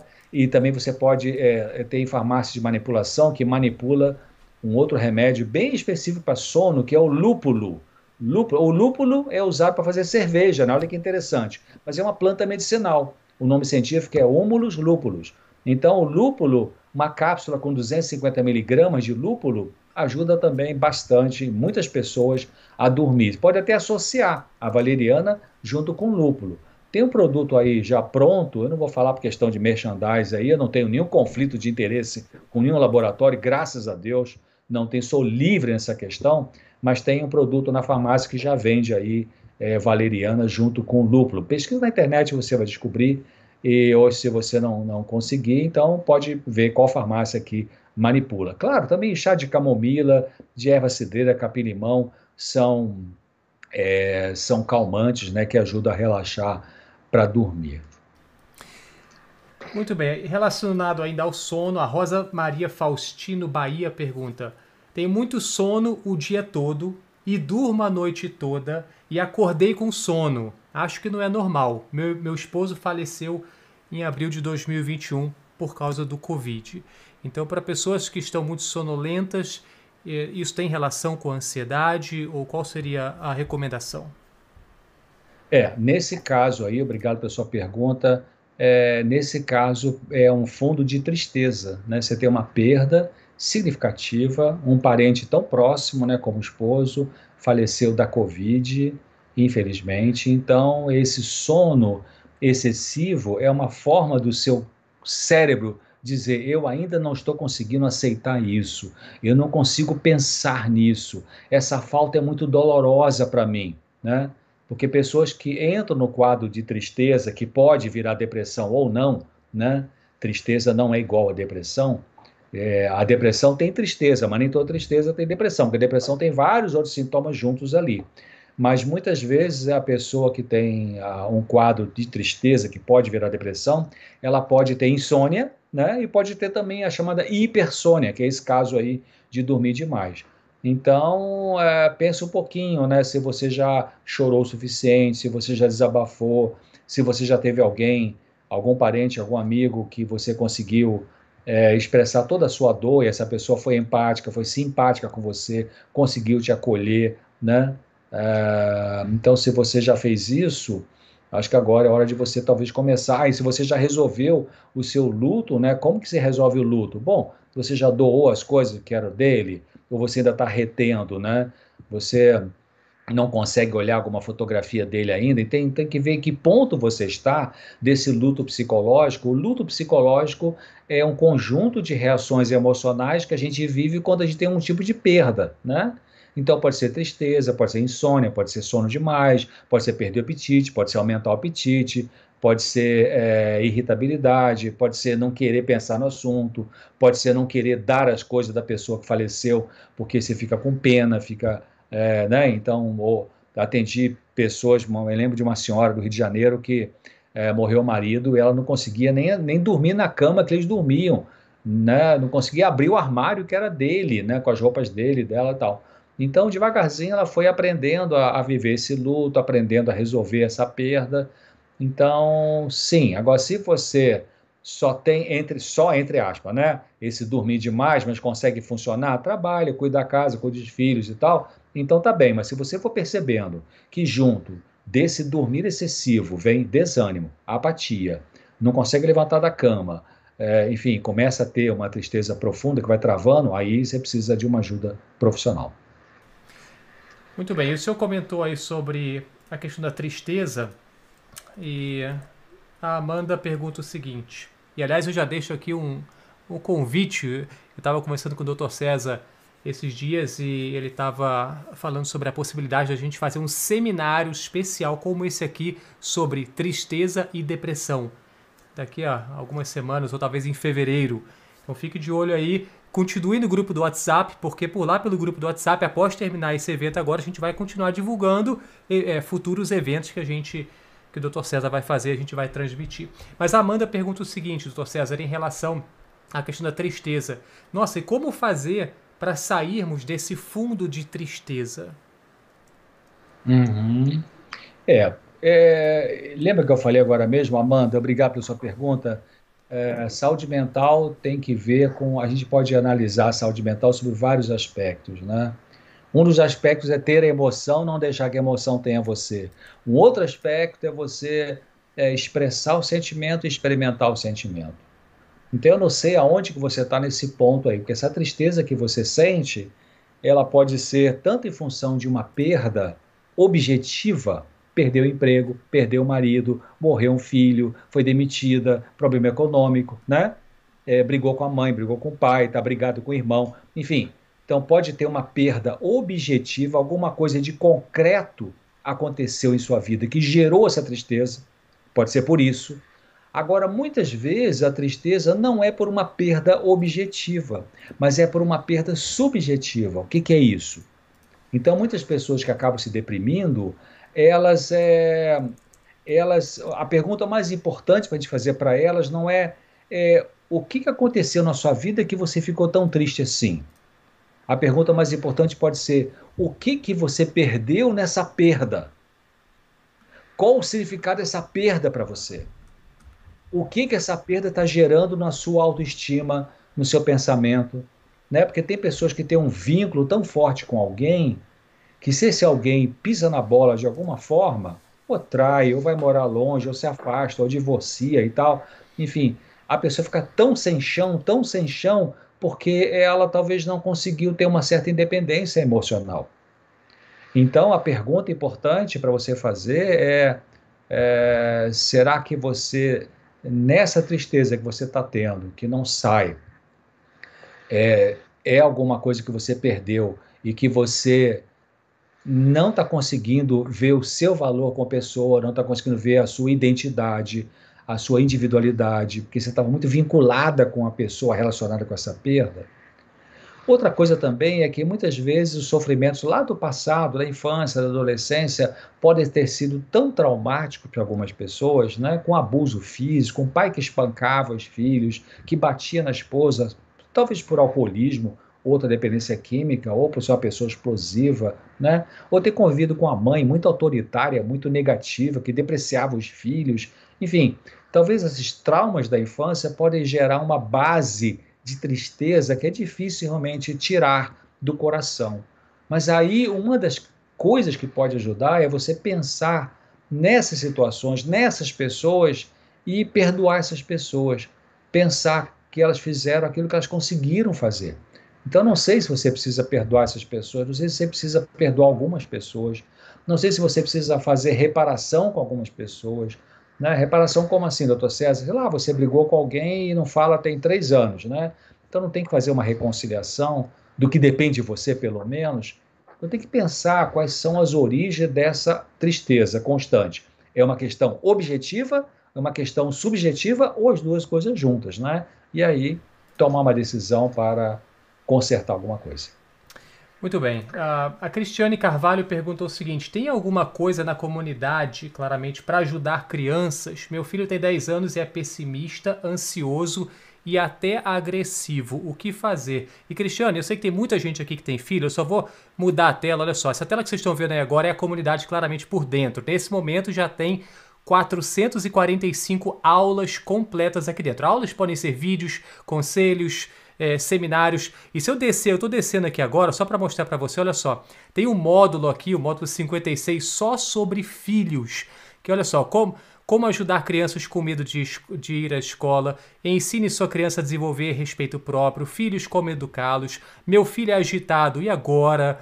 Criança desobediente ou agitada, hiperativa, o que fazer com uma criança birrenta? Então, são pelo menos 11 conselhos aqui só sobre filhos que o Dr. César é, escreveu e que está disponível aqui na comunidade claramente. Tá? E além, claro, de material sobre família, sobre relacionamentos, porque tudo está envolvido com a questão de filhos. Próxima pergunta, doutor César, é do Carlinhos. E o Carlinhos pergunta o seguinte: poderia falar sobre burnout? Como tratar? É, burnout é a chamada síndrome do esgotamento, né? Geralmente a síndrome do esgotamento ela acontece com pessoas que trabalham é, com pessoas.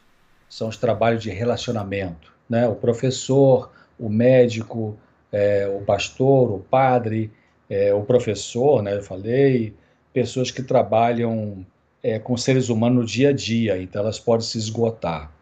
É, em geral, a, o esgotamento acontece porque a pessoa, depende do perfil da pessoa, né? mas tem pessoas que entram em esgotamento por aquilo que eu falei em relação à questão de família, pessoas que não conseguem colocar limites, pessoas que estão vivendo com um, uma, uma autoexigência muito severa, pessoas que querem é, agradar todo mundo, pessoas que não tiram férias, que têm um perfil, a gente chama de personalidade tipo A, né?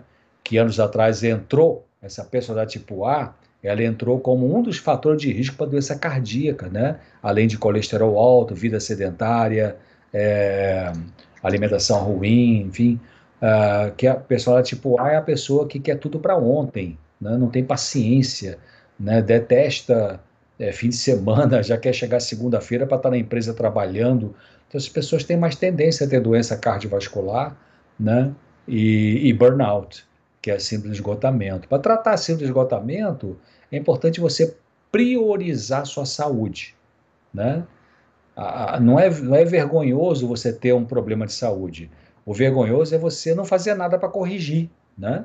Então, priorizar sua saúde, fazer seus exames médicos, laboratoriais, é, sempre que for possível. É, você também priorizar sua família. Vai para casa à noite, desliga de tudo, fica com a família, curte a família. Fim de semana, se desliga de trabalho, vai sair com a sua esposa, com suas crianças, né? é, ou com seus amigos, se é uma pessoa solteira, vai sair com seus amigos, então tem que ter um lazer, um lazer saudável. Não foi à toa que Deus fez o mundo em seis dias e no sétimo dia, que é o sábado, ele descansou e colocou a humanidade para descansar. Inclusive, tem uma ciência chamada cronobiologia, que já provou esse chamado ritmo circaseptano. É um nome esquisito, né? Que é o ritmo de sete, de seis dias com um para descansar. Isso é, vê lá, cronobiologia. Então, é, então sabe, tenha seu lazer saudável, é, coma alimentação natural, procure dormir, eu falei agora mesmo da higiene do sono, é, delegue tarefas, não aceite prazos curtíssimos para fazer uma coisa que você já está atolado, se diga não posso, desculpe, não vai dar, né? Claro, às vezes a pessoa fica tão preocupada em querer ganhar mais dinheiro, até porque está com uma situação econômica apertada, e que então ela acaba aceitando um monte de coisa e três, quatro trabalhos de plantão aqui, plantão ali, e tal, vai entrar no burnout. Aí você tem que, né, tem até aqueles, aquelas mensagenzinhas que surgem na internet aí, ó, oh, você é, gastou um tempão da sua vida para ganhar um monte de dinheiro, só que você se estressou tanto e agora vai gastar para poder pagar o tratamento, né? Então, é, tratar burnout é isso preservar sua saúde, preservar sua família, ter lazer saudável, alimentação natural, é, não aceitar prazos curtos. E se tem dificuldade com o chefe que é abusivo, sente um dia com ele e fala: Ó, oh, meu chefe, eu gosto de trabalhar na sua empresa, tá legal aqui, me sinto satisfeito, mas essa forma que o senhor fala comigo não tá legal, eu me sinto humilhado e tal. Tem que ter coragem de falar essas coisas, né? De repente você vai ajudar até essa pessoa aí. Então, fazendo essas coisas, vai melhorar. Muito bem. É, mais algumas perguntas. E quando eu estava mandando as mensagens do WhatsApp e alguns e-mails para todo mundo que se inscreveu, eu falei: olha, a última palestra é a melhor de todas e geralmente é a mais longa, né? Por conta dessas perguntas. Mas obrigado. Eu vejo o pessoal no chat aqui, um ajudando o outro, um colaborando com o outro. Muito legal, pessoal. Obrigado mesmo pela participação. E, inclusive, doutor César, ah, eu vi no chat agora que tem uma pessoa que é a Suelene. A Suelene é aí como o senhor é friburguense também, que ela comentou aqui. E está com a gente aqui ah. agora. Muito bem, uma questão que envolve todo mundo aqui que tem filhos ou que tem netos ou que conhece alguém que tem filhos ou netos. A pergunta é da Antônia Janete Moraes Tristão Pinto. Ela diz o seguinte: E quando é criança com 4 anos que rói unha? E aí eu amplio um pouquinho essa pergunta. Criança pode ter ansiedade? Como que, e como que a gente poderia ajudar as crianças para melhorar e não terem uma ansiedade excessiva que venha atrapalhar os estudos e a vida delas? Ok. É, sim, criança também tem sofrimento emocional. Criança também tem angústia. Criança também tem tristeza, né? Só que criança não diz para você, Ih, mamãe, você nunca viu uma criança de 4 anos, 4 anos, 5 anos falar assim, Ih, mamãe, estou com uma angústia. Ela não sabe o que, que é isso, mas ela sente isso. As crianças manifestam o sofrimento emocional delas pelo comportamento e não pela palavra, né? Então elas ficam hiperativas ou ficam super, super, super dóceis, né? Nunca reivindica nada para elas, né?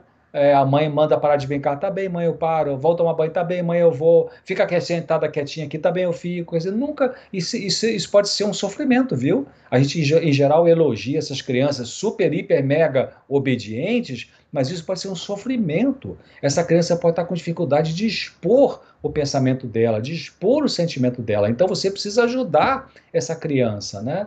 é, observando também se você, com pai e mãe, não está sendo ditatorial com ela, não está tá abusando dessa criança porque ela é tão boazinha, né? Ai, vai descascar batata para mim. Ai, vai lá estender a roupa no varal. Ai, vai lá cuidar do seu irmãozinho mais novo. Ei, cuidado, né? Essa criança super boazinha, ela está tendo uma angústia que ela precisa é, expressar, mas ela não consegue expressar.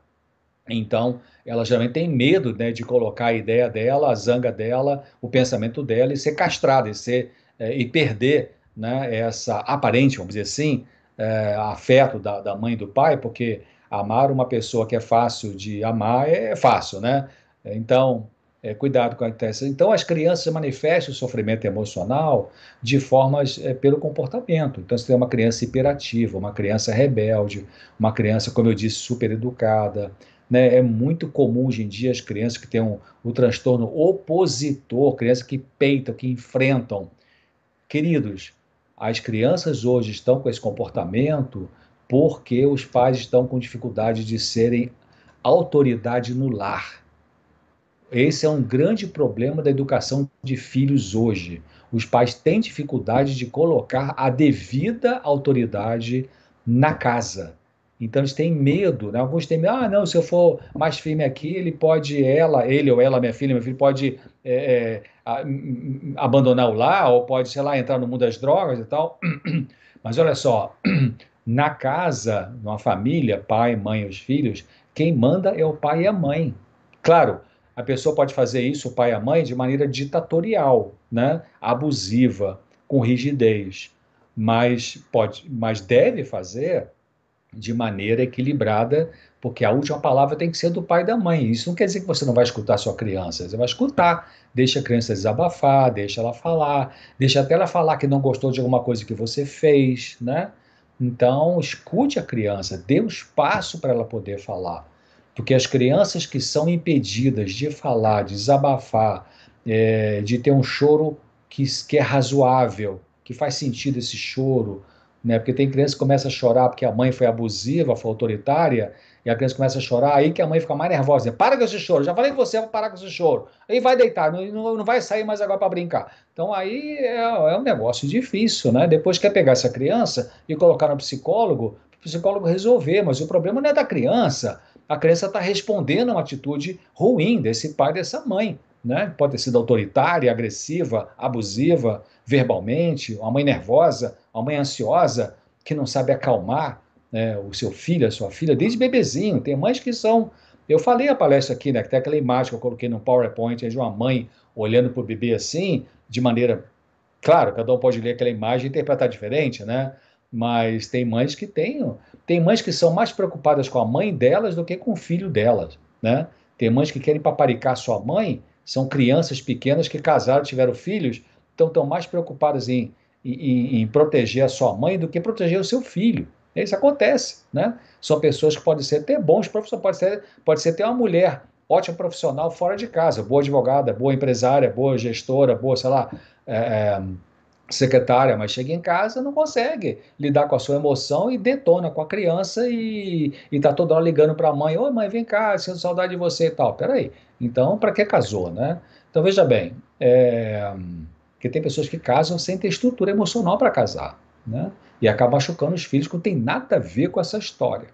Então, primeiro de tudo, pense bem, qual é o modelo que o pai e a mãe estão passando para a criança? Você passa um modelo rígido, duro, ditatorial, nervoso, ansioso? Então você, papai, você, mamãe, tem que resolver isso com você e não pegar essa criança e levar lá no psicólogo e tira o seu corpo fora, que tem gente que faz isso. Ó, oh, eu, eu vou deixar você aqui no psicólogo, vou lá no shopping e daqui a pouco eu passo aqui para te pegar. Ei, peraí, isso não é. Uma criança não adoece como, sei lá, um ET que surgiu na vida dela que adoeceu emocionalmente. Uma criança adoece porque tem alguma coisa na família que precisa de conserto.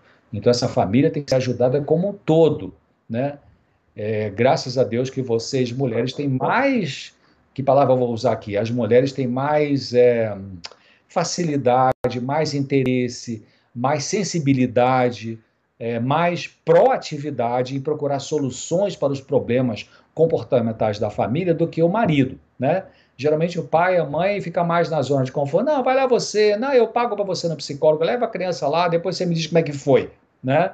E, então isso é uma coisa que não, não é assim, né? Tem uma uma frase da Organização Mundial da Saúde que diz assim: as doenças mentais dos adultos são doenças mentais das crianças e dos adolescentes das, dos do, crianças e adolescentes. Então, é, eu não estou criticando você, eu não estou criticando a senhora, o senhor, né, eu estou só apenas alertando né, de que é, hoje em dia é muito comum os pais jovens de crianças não terem é, habilidade de exercer devidamente a autoridade. Por isso que dá tudo que a criança quer.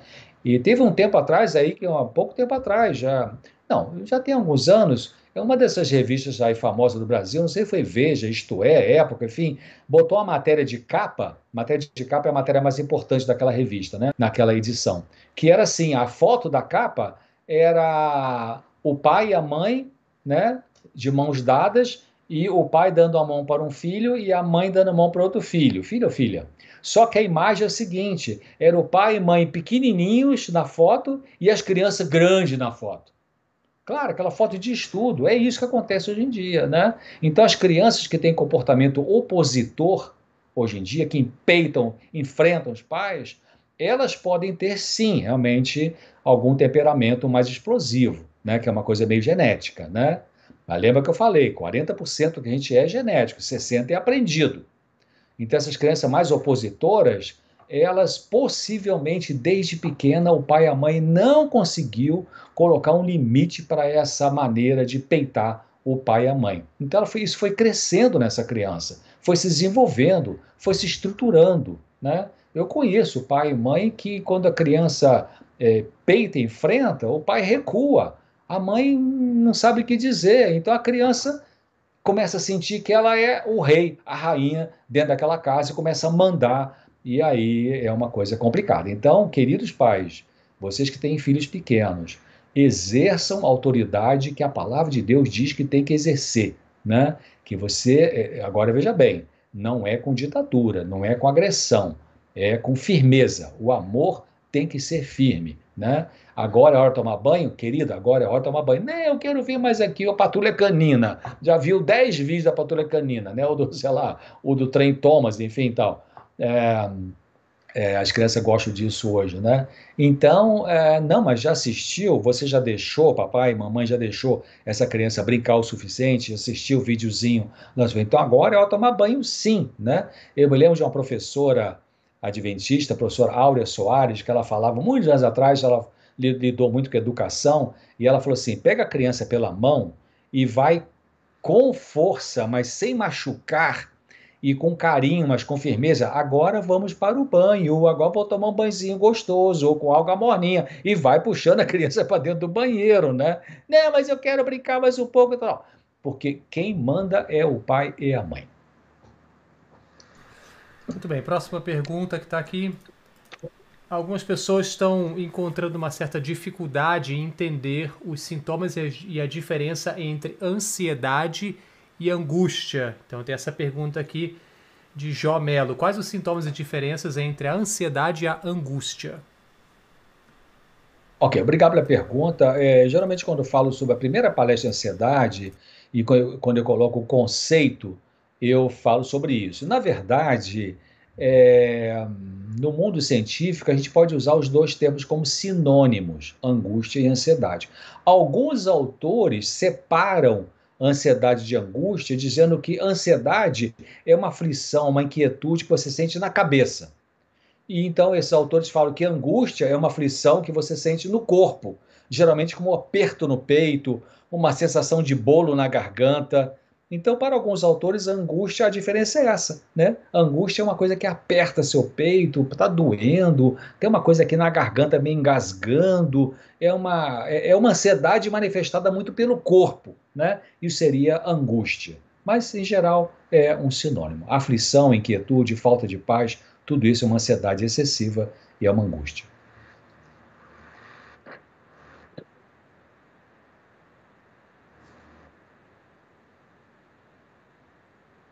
Desculpa, eu botei o meu, meu microfone mudo aqui, agora eu liberei.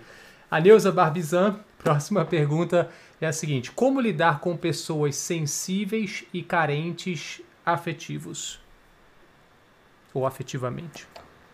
É, é, obrigado. Essa pergunta também é importante, que é um outro lado da moeda, né? Porque eu estava falando de lidar com pessoas que são é, autoritárias, agressivas, mas tem pessoas que são muito sensíveis. Então, as pessoas são muito sensíveis são pessoas que se melindram muito. São pessoas que se magoam com facilidade. Tem, ah, magoou, tem aquela, até aquela brincadeira, né? É, eu acho que você.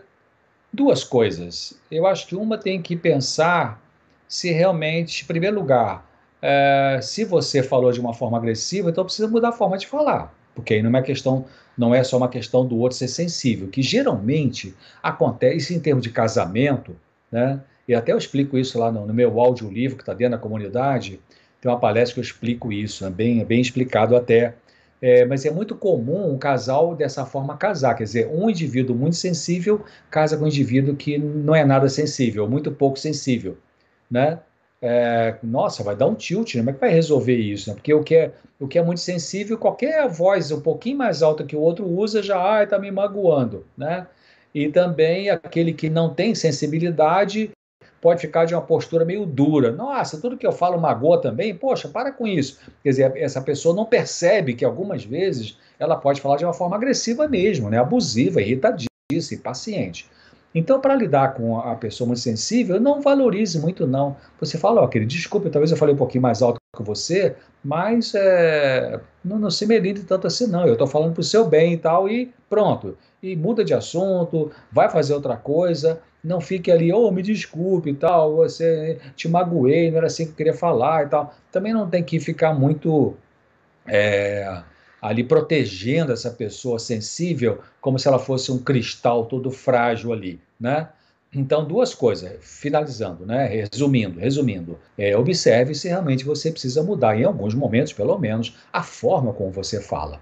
E, segundo lugar, se você tem consciência de que muitas vezes fala de uma forma natural, talvez um pouquinho mais firme, mas não não sem educação, dizer, se você falou de forma natural e o outro se melindrou, então não esquente cabeça com isso e talvez você possa em algum momento conversar com essa pessoa. Puxa, olha, tem horas que percebo que eu falo realmente um pouco mais duro com você, mas tem horas que eu não falo duro, eu falo normal e você se melindra, né?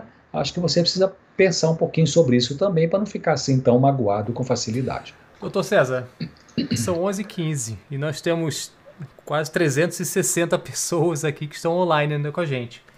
Como é que eu faço? Eu continuo mais um pouquinho?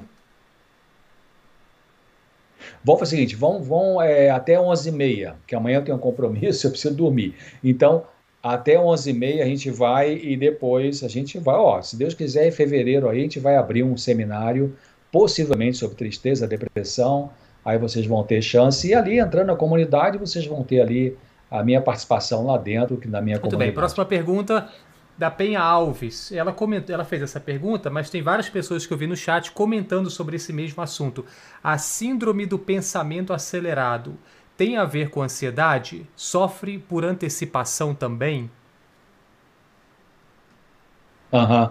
Obrigado, Penha, e as pessoas que eu, eu até vi no, no, nos últimos dias tinha essa pergunta aí, essa colocação. A síndrome do pensamento acelerado é uma coisa que começou a acontecer mais modernamente especialmente depois começaram a surgir muitas mídias sociais, muito eletrônicos, né?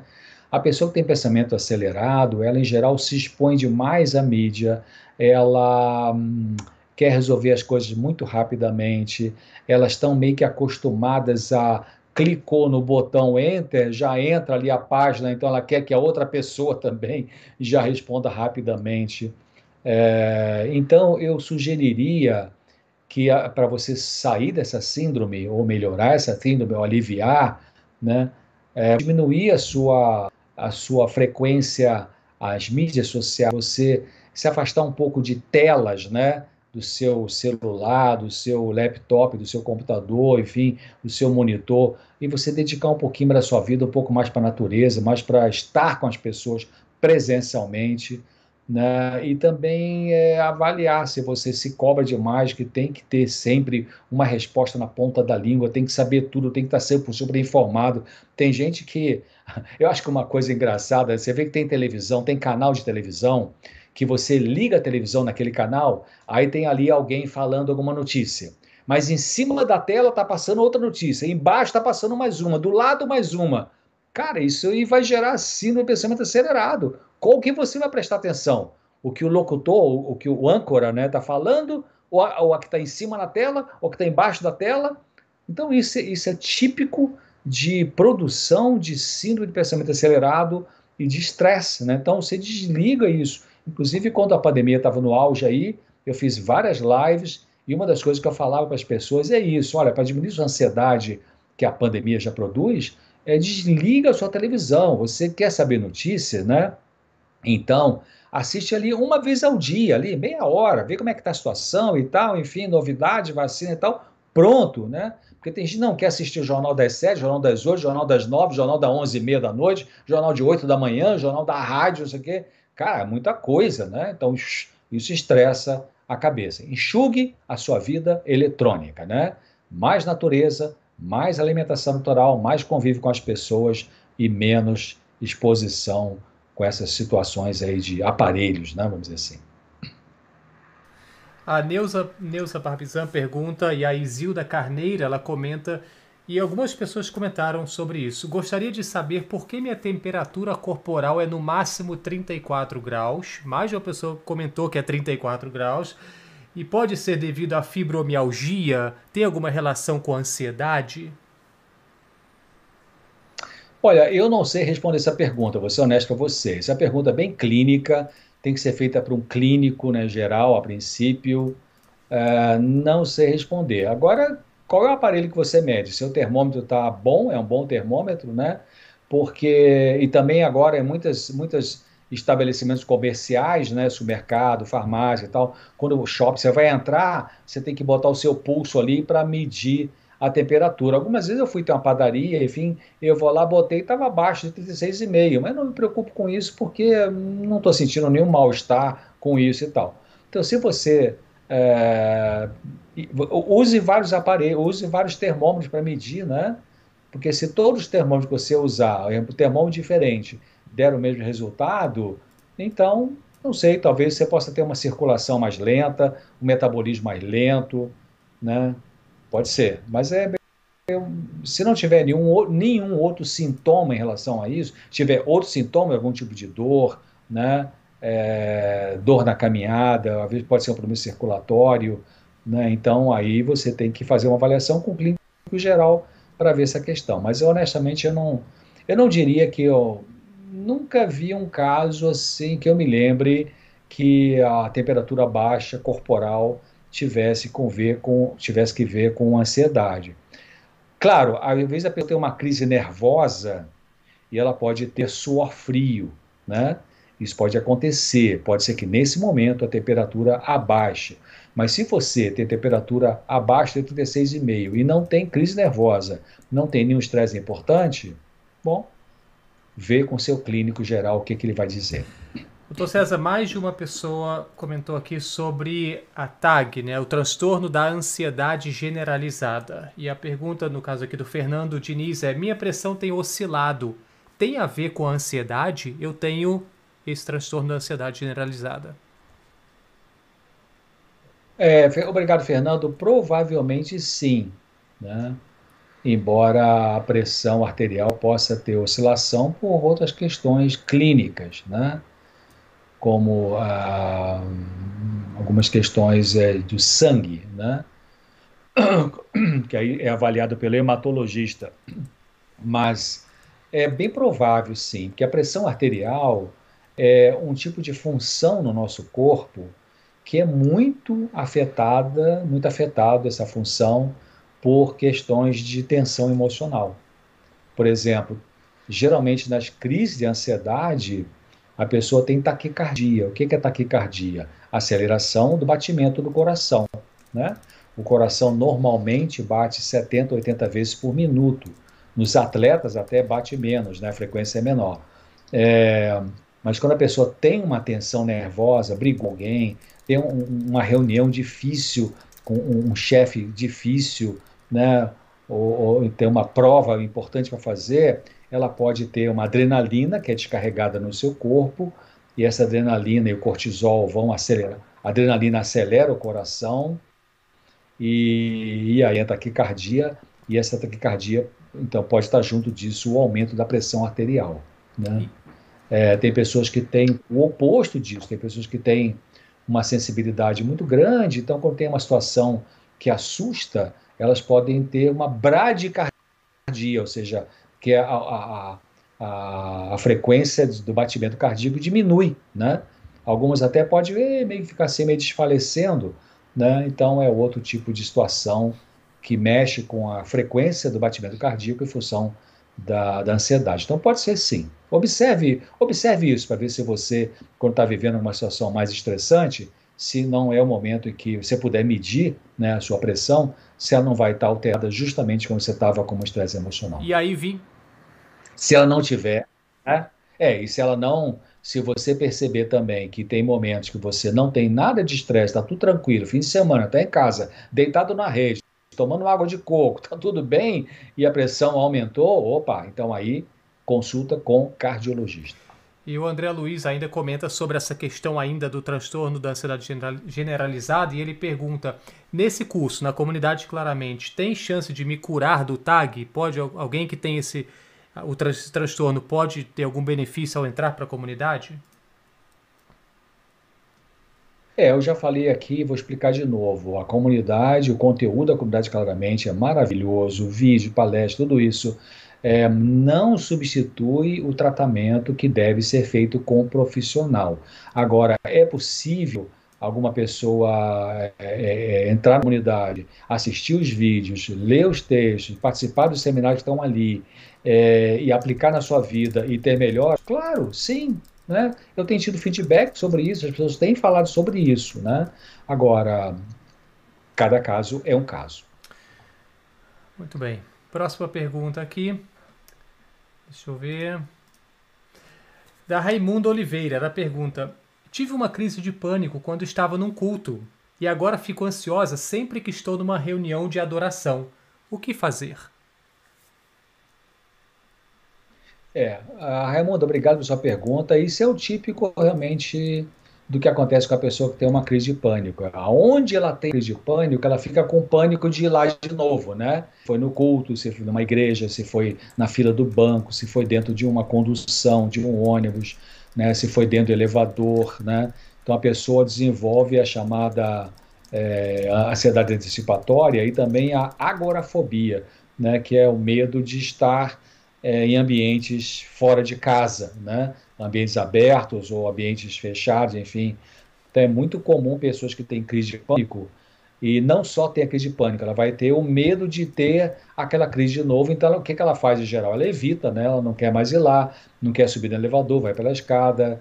É, algumas até conseguem, não, tá bem, eu vou lá naquele, naquele culto, naquela igreja, né, naquela missa, enfim, só que eu vou sentar no banco lá na, pertinho da porta de saída. Qualquer coisa já sai correndo e tal, né? Então, o que você vai fazer é aquilo que eu já falei. Você vai, primeiro você respira fundo, fica pensando que não necessariamente você vai ter de novo essa crise. Quando você for assistir lá sua reunião religiosa, não fica pensando nisso. Pensa assim, ah, o que, que eu vou fazer hoje lá? Ah, vou fazer aquela pergunta lá para o líder religioso. Ah, eu vou me oferecer para fazer um trabalho filantrópico na comunidade. Ah, eu vou hoje, é, quem sabe, arrumar a toalha da mesa para ficar bonitinha. Ou ah, vou levar uma, umas flores para enfeitar o, o jarro lá do altar, enfim desvia sua mente para outra coisa que se você for para a, a, sua comunidade religiosa pensar, ai meu Deus, eu tive pânico, já votei de novo, ai vou sentir mal de novo, e como é que vai ser? E se eu sentir? E tal. Então você provavelmente vai ter, né? Então, é, desviar a mente para outras coisas, respirar fundo, isso poderá cortar essa crise, né? E se você estiver indo e sentir que está ansiosa, respira fundo, né? Uma dica interessante, leva na sua bolsa um saco de papel, saco de, saco de mercado, né? Ou uma, ou uma bola de soprar, que aqui em São Paulo chama de bexiga, né? É, uma bola de soprar de aniversário, leva na sua bolsa. Quando você sentir que, ai, eu estou respirando meio rápido aqui, ai meu Deus, meu coração está acelerando, pega essa bola de soprar, ou pega esse saco de papel e sopra. Sopra ali, concentra no sopro, vai soprando, respira fundo e pode ser que a crise vai passar. Já tive paciente com isso, viu? Que fez isso e pum, a crise passou. Muito bem, a próxima pergunta da Tânia. A tentativa de aborto da mãe pode causar uma ansiedade excessiva na criança até, esta, até estar adulta e mais velha? Boa pergunta. É, sim, pode sim. Existe uma ciência chamada epigenética. Tem a genética e tem a epigenética. O que, que é epigenética? Epigenética são os, é, é uma ciência que estuda os eventos que acontecem na vida de uma pessoa, é, especialmente da mãe que está grávida ou da mãe que já tem uma criança pequenininha, um bebezinho, né? É, são situações que a mãe vive, seja a temperatura quente demais ou fria demais, é, má alimentação, é, tabagismo, preocupação, brigas com o marido, discussão com a família, são situações do comportamento que atinge o comportamento da mãe e que vai alterar a maneira dos genes dessa criança funcionar. Isso chama-se epigenética, né? é uma ciência nova, mais ou menos nova, e se estão verificando então que talvez alguns tipos de transtornos mentais que as pessoas desenvolvem não é por causa da genética, mas é por causa da epigenética, ou seja, algumas coisas aconteceram no entorno, na época que a mãe estava grávida. Por exemplo, uma mãe grávida é, que, é, que fica muito preocupada, que fica muito tensa, que está brigando com o marido, né? ou está com pinimba com a mãe dela, enfim, ou, ou qualquer coisa assim. Esta ansiedade, esse estresse da mãe afeta a criança sim, afeta o bebê né? Então, é, nesse caso, que foi um caso grave, uma mãe que tentou aborto e não conseguiu, e a, né, a criança veio à luz e viveu, muito provavelmente a epigenética funcionou aí. Essa criança recebeu, na sua maneira dos seus genes funcionar, é, alguma influência negativa e que fica até mais difícil de resolver, né? Mas é verdade, tem influência sim. Muito bem, doutor César. São 11h30, eu tenho mais uma pergunta e aí a gente, em seguida... Eu tenho várias perguntas aqui, mas tem uma que eu selecionei agora. E aí em seguida eu tenho um comentário que foi feito por uma pessoa aqui no chat. E a gente vai para a pergunta final, então, para as considerações finais. A pergunta de agora é a seguinte, é da Solange. E pessoal, me desculpe, eu sei que tem várias pessoas ainda fazendo perguntas, ainda mandando. A minha lista aqui tem um listão desse tamanho de perguntas. E, e, realmente é, a gente não tem como responder a todo mundo. Mas eu vi que tem várias perguntas que foram feitas aqui. que foram respondidas nas palestras 1, 2 e 3. O Dr. César respondeu em detalhes durante a palestra, falou sobre aquilo. Então, até segunda, a, essas palestras estão disponíveis ainda para você assistir. Depois elas saem, vão para dentro da comunidade claramente. Vai ser exclusivo para quem se inscrever. Mas dê uma olhadinha lá. Lá tem muito material bom é, nessas três palestras que vão estar tá, é, disponíveis até segunda. A pergunta é a seguinte, da Solange Pavese, que pergunta: Boa noite, doutor. Eu sou muito ansiosa e já fiz tratamento hoje, graças a Deus, estou melhor. Mas de vez em quando sinto umas pontadas em cima do peito. Isso por acaso é ansiedade? E tem várias outras perguntas semelhantes, aonde a pessoa sente alguma, algo físico e, e tem dúvida se isso, se isso é ansiedade que está atacando o físico, o corpo da pessoa, o que tem a ver com a psicossomática. O que, que o senhor uhum. poderia falar sobre isso aí? Será que é ansiedade? Olha, é, a gente tem que a gente tem que pensar o seguinte: a gente não pode psicologizar tudo. Ah, isso é psicológico. Ah, aquilo é psicológico. Pode não ser.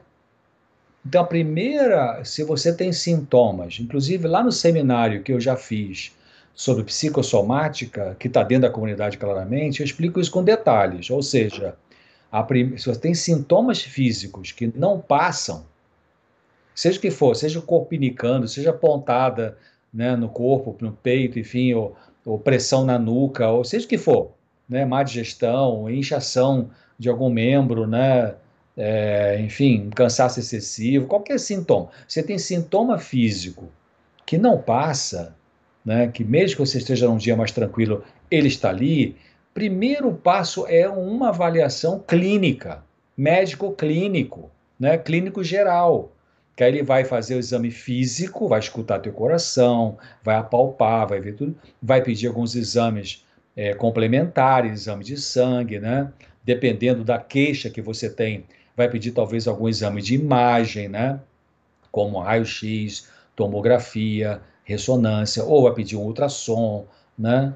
É, ou, ou um eco, enfim. Então, primeiro passo para você resolver, para você entender, não resolver, entender é, o, da onde vem esse sintoma físico que não passa, é uma avaliação clínica, ponto.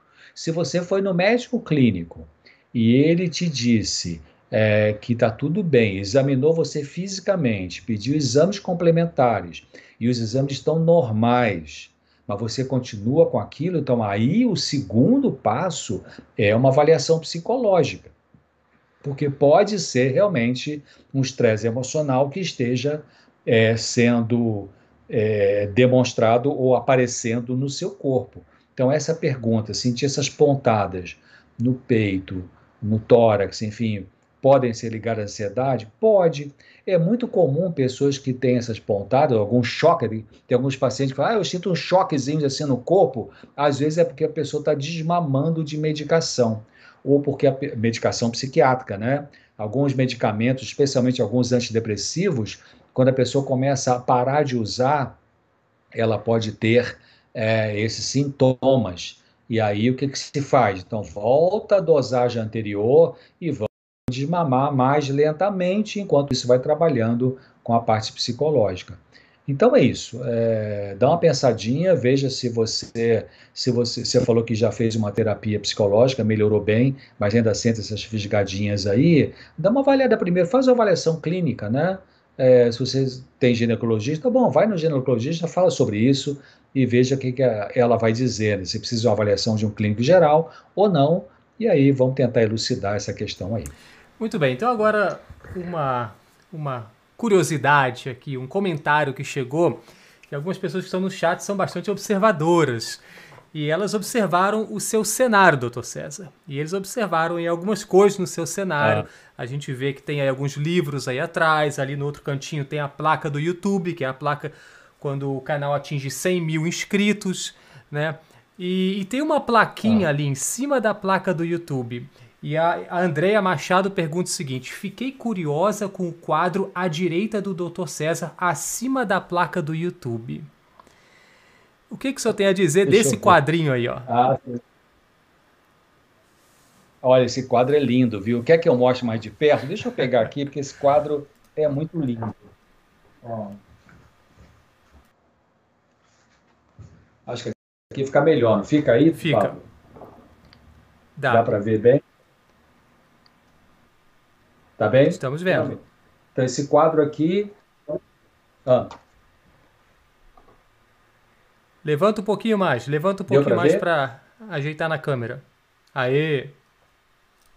Pronto, dá para ver. Aê? Tá bom. Então aqui é Jesus que está orientando um médico, né? Um médico. É... Vou botar aqui. Ele está ali orientando o médico, que é o que eu faço, né? É, sempre que eu ia para o consultório, eu pedia a Jesus que me ajudasse a ajudar as pessoas, né? Nós aqui, quando antes de começar essa live, nós fizemos uma oração aqui com a nossa equipe, é, pedindo que Deus dirigisse tudo isso. Então, é, é, um quadro significativo que eu tinha no meu consultório, como encerrei o consultório, então eu tenho aqui nessa minha casa que eu fico aqui num sítiozinho perto da TV Novo Tempo, no interior de São Paulo. E tenho a minha casa, é, eu sou de Nova Friburgo, então tenho lá também o meu escritório com bastante livros lá. É isso. Muito bem. E a pergunta final, doutor César, seria suas, quais seriam as suas considerações finais em relação a esse tema, em relação à ansiedade? É possível ficar curado da ansiedade generalizada? É possível viver uma vida melhor de agora para frente, a partir de, desse momento que a gente teve esse seminário, de que todas essas informações foram dadas, que as pessoas têm a oportunidade, se elas quiserem, de entrar para a comunidade claramente, ou de buscar mais ajuda, ou de ajudar alguém.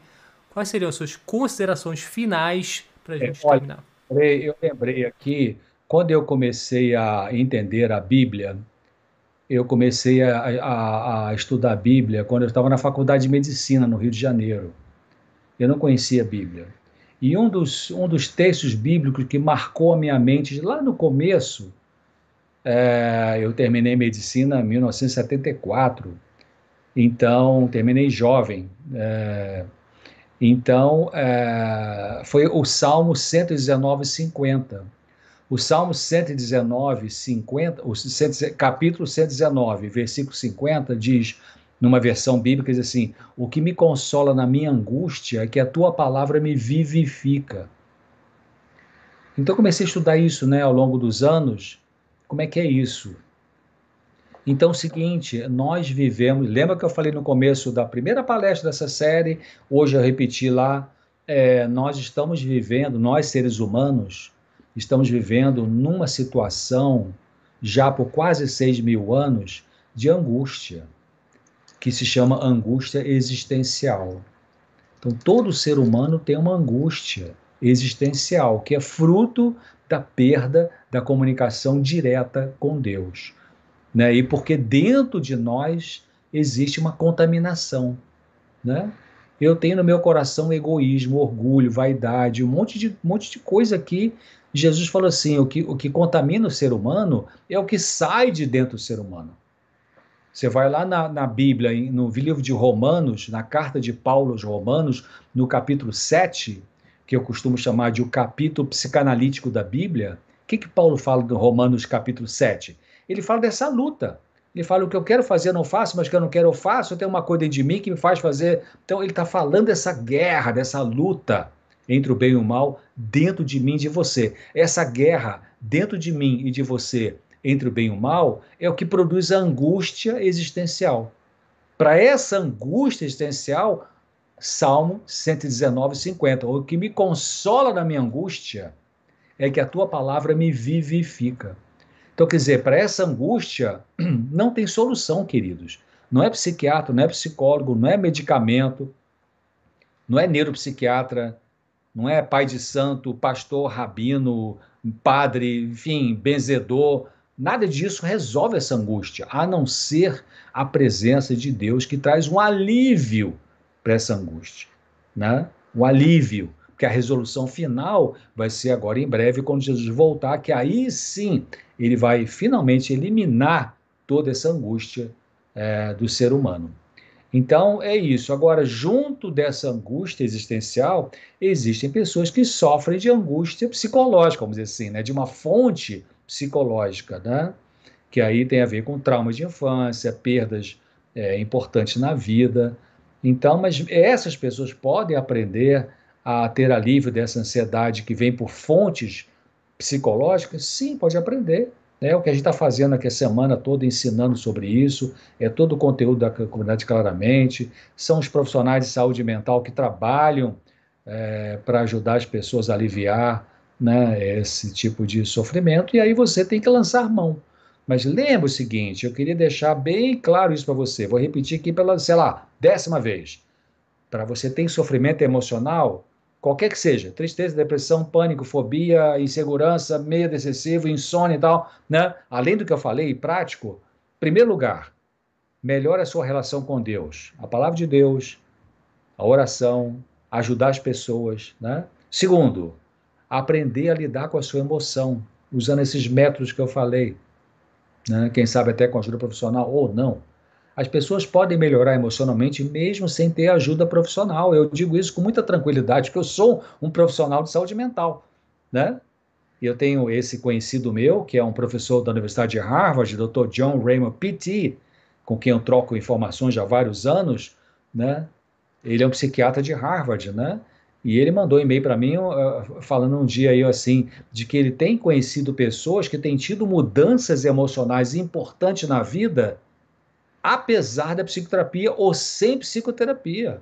Mudanças que às vezes um, um despertar espiritual, por exemplo, essa pandemia, por exemplo, gerou isso, né? Muitas pessoas durante a pandemia elas tiveram um choque que a pandemia causou em todos nós, já tiveram um despertar. Peraí, o que eu estou fazendo na minha vida? Qual o significado da minha vida?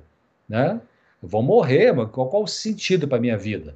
Então, é, então, às vezes, o que produz uma mudança emocional na vida de uma pessoa não é, não é, necessariamente o medicamento ou um profissional de saúde mental. Ah, eu sei psicólogo, não vivo. Mas vive sim, você vive, tem que acreditar que vive, né? É, eu lembro de um professor, um americano, Franz Alexander, um professor de, de psicanálise e psiquiatria, ele falava num dos livros dele assim, é, uma das primeiras coisas para você ensinar teu paciente, não, é, é, é trabalhe com o psiquiatra, como psiquiatra e psicólogo, para você o mais rápido possível colocar nas mãos da pessoa os instrumentos para ela trabalhar, para ela se livrar do sofrimento. Procure o bom psiquiatra, o bom psicólogo trabalha no sentido de ajudar as pessoas a não depender desse profissional o mais rápido possível, né? Então, é, então é isso. Desejo uma boa noite para vocês. Desejo que vocês, é, vou usar uma palavra assim, bem espiritual, se humilhem diante de Deus, né, no sentido de, de reconhecer a nossa finitude, a nossa fragilidade, né, as nossas limitações. Eu sei que vários de vocês aí, eu estava lendo o chat, quando terminar aqui, eu vou dar uma lidinha no chat ali, e amanhã, talvez, que já está meio tarde, mas eu sei que alguns de vocês estão sofrendo bastante. Né? Tem algumas pessoas que colocaram várias vezes ali o sofrimento dele ou dela, e vou orar por vocês, nós, nossa equipe ora por vocês, mas tem esperança, tem esperança, não desespere, é, busque ajuda, porque tem saída para muitos desses sofrimentos que vocês narraram aí, com a devida ajuda, e aqui estamos nós, com a comunidade claramente, para oferecer um pouco dessa ajuda para vocês. Grande abraço, boa noite, ó, um bom Natal e se Deus quiser, vamos ter aí uma nova live, um novo seminário em fevereiro, janeiro é férias, em fevereiro, possivelmente sobre tristeza, depressão.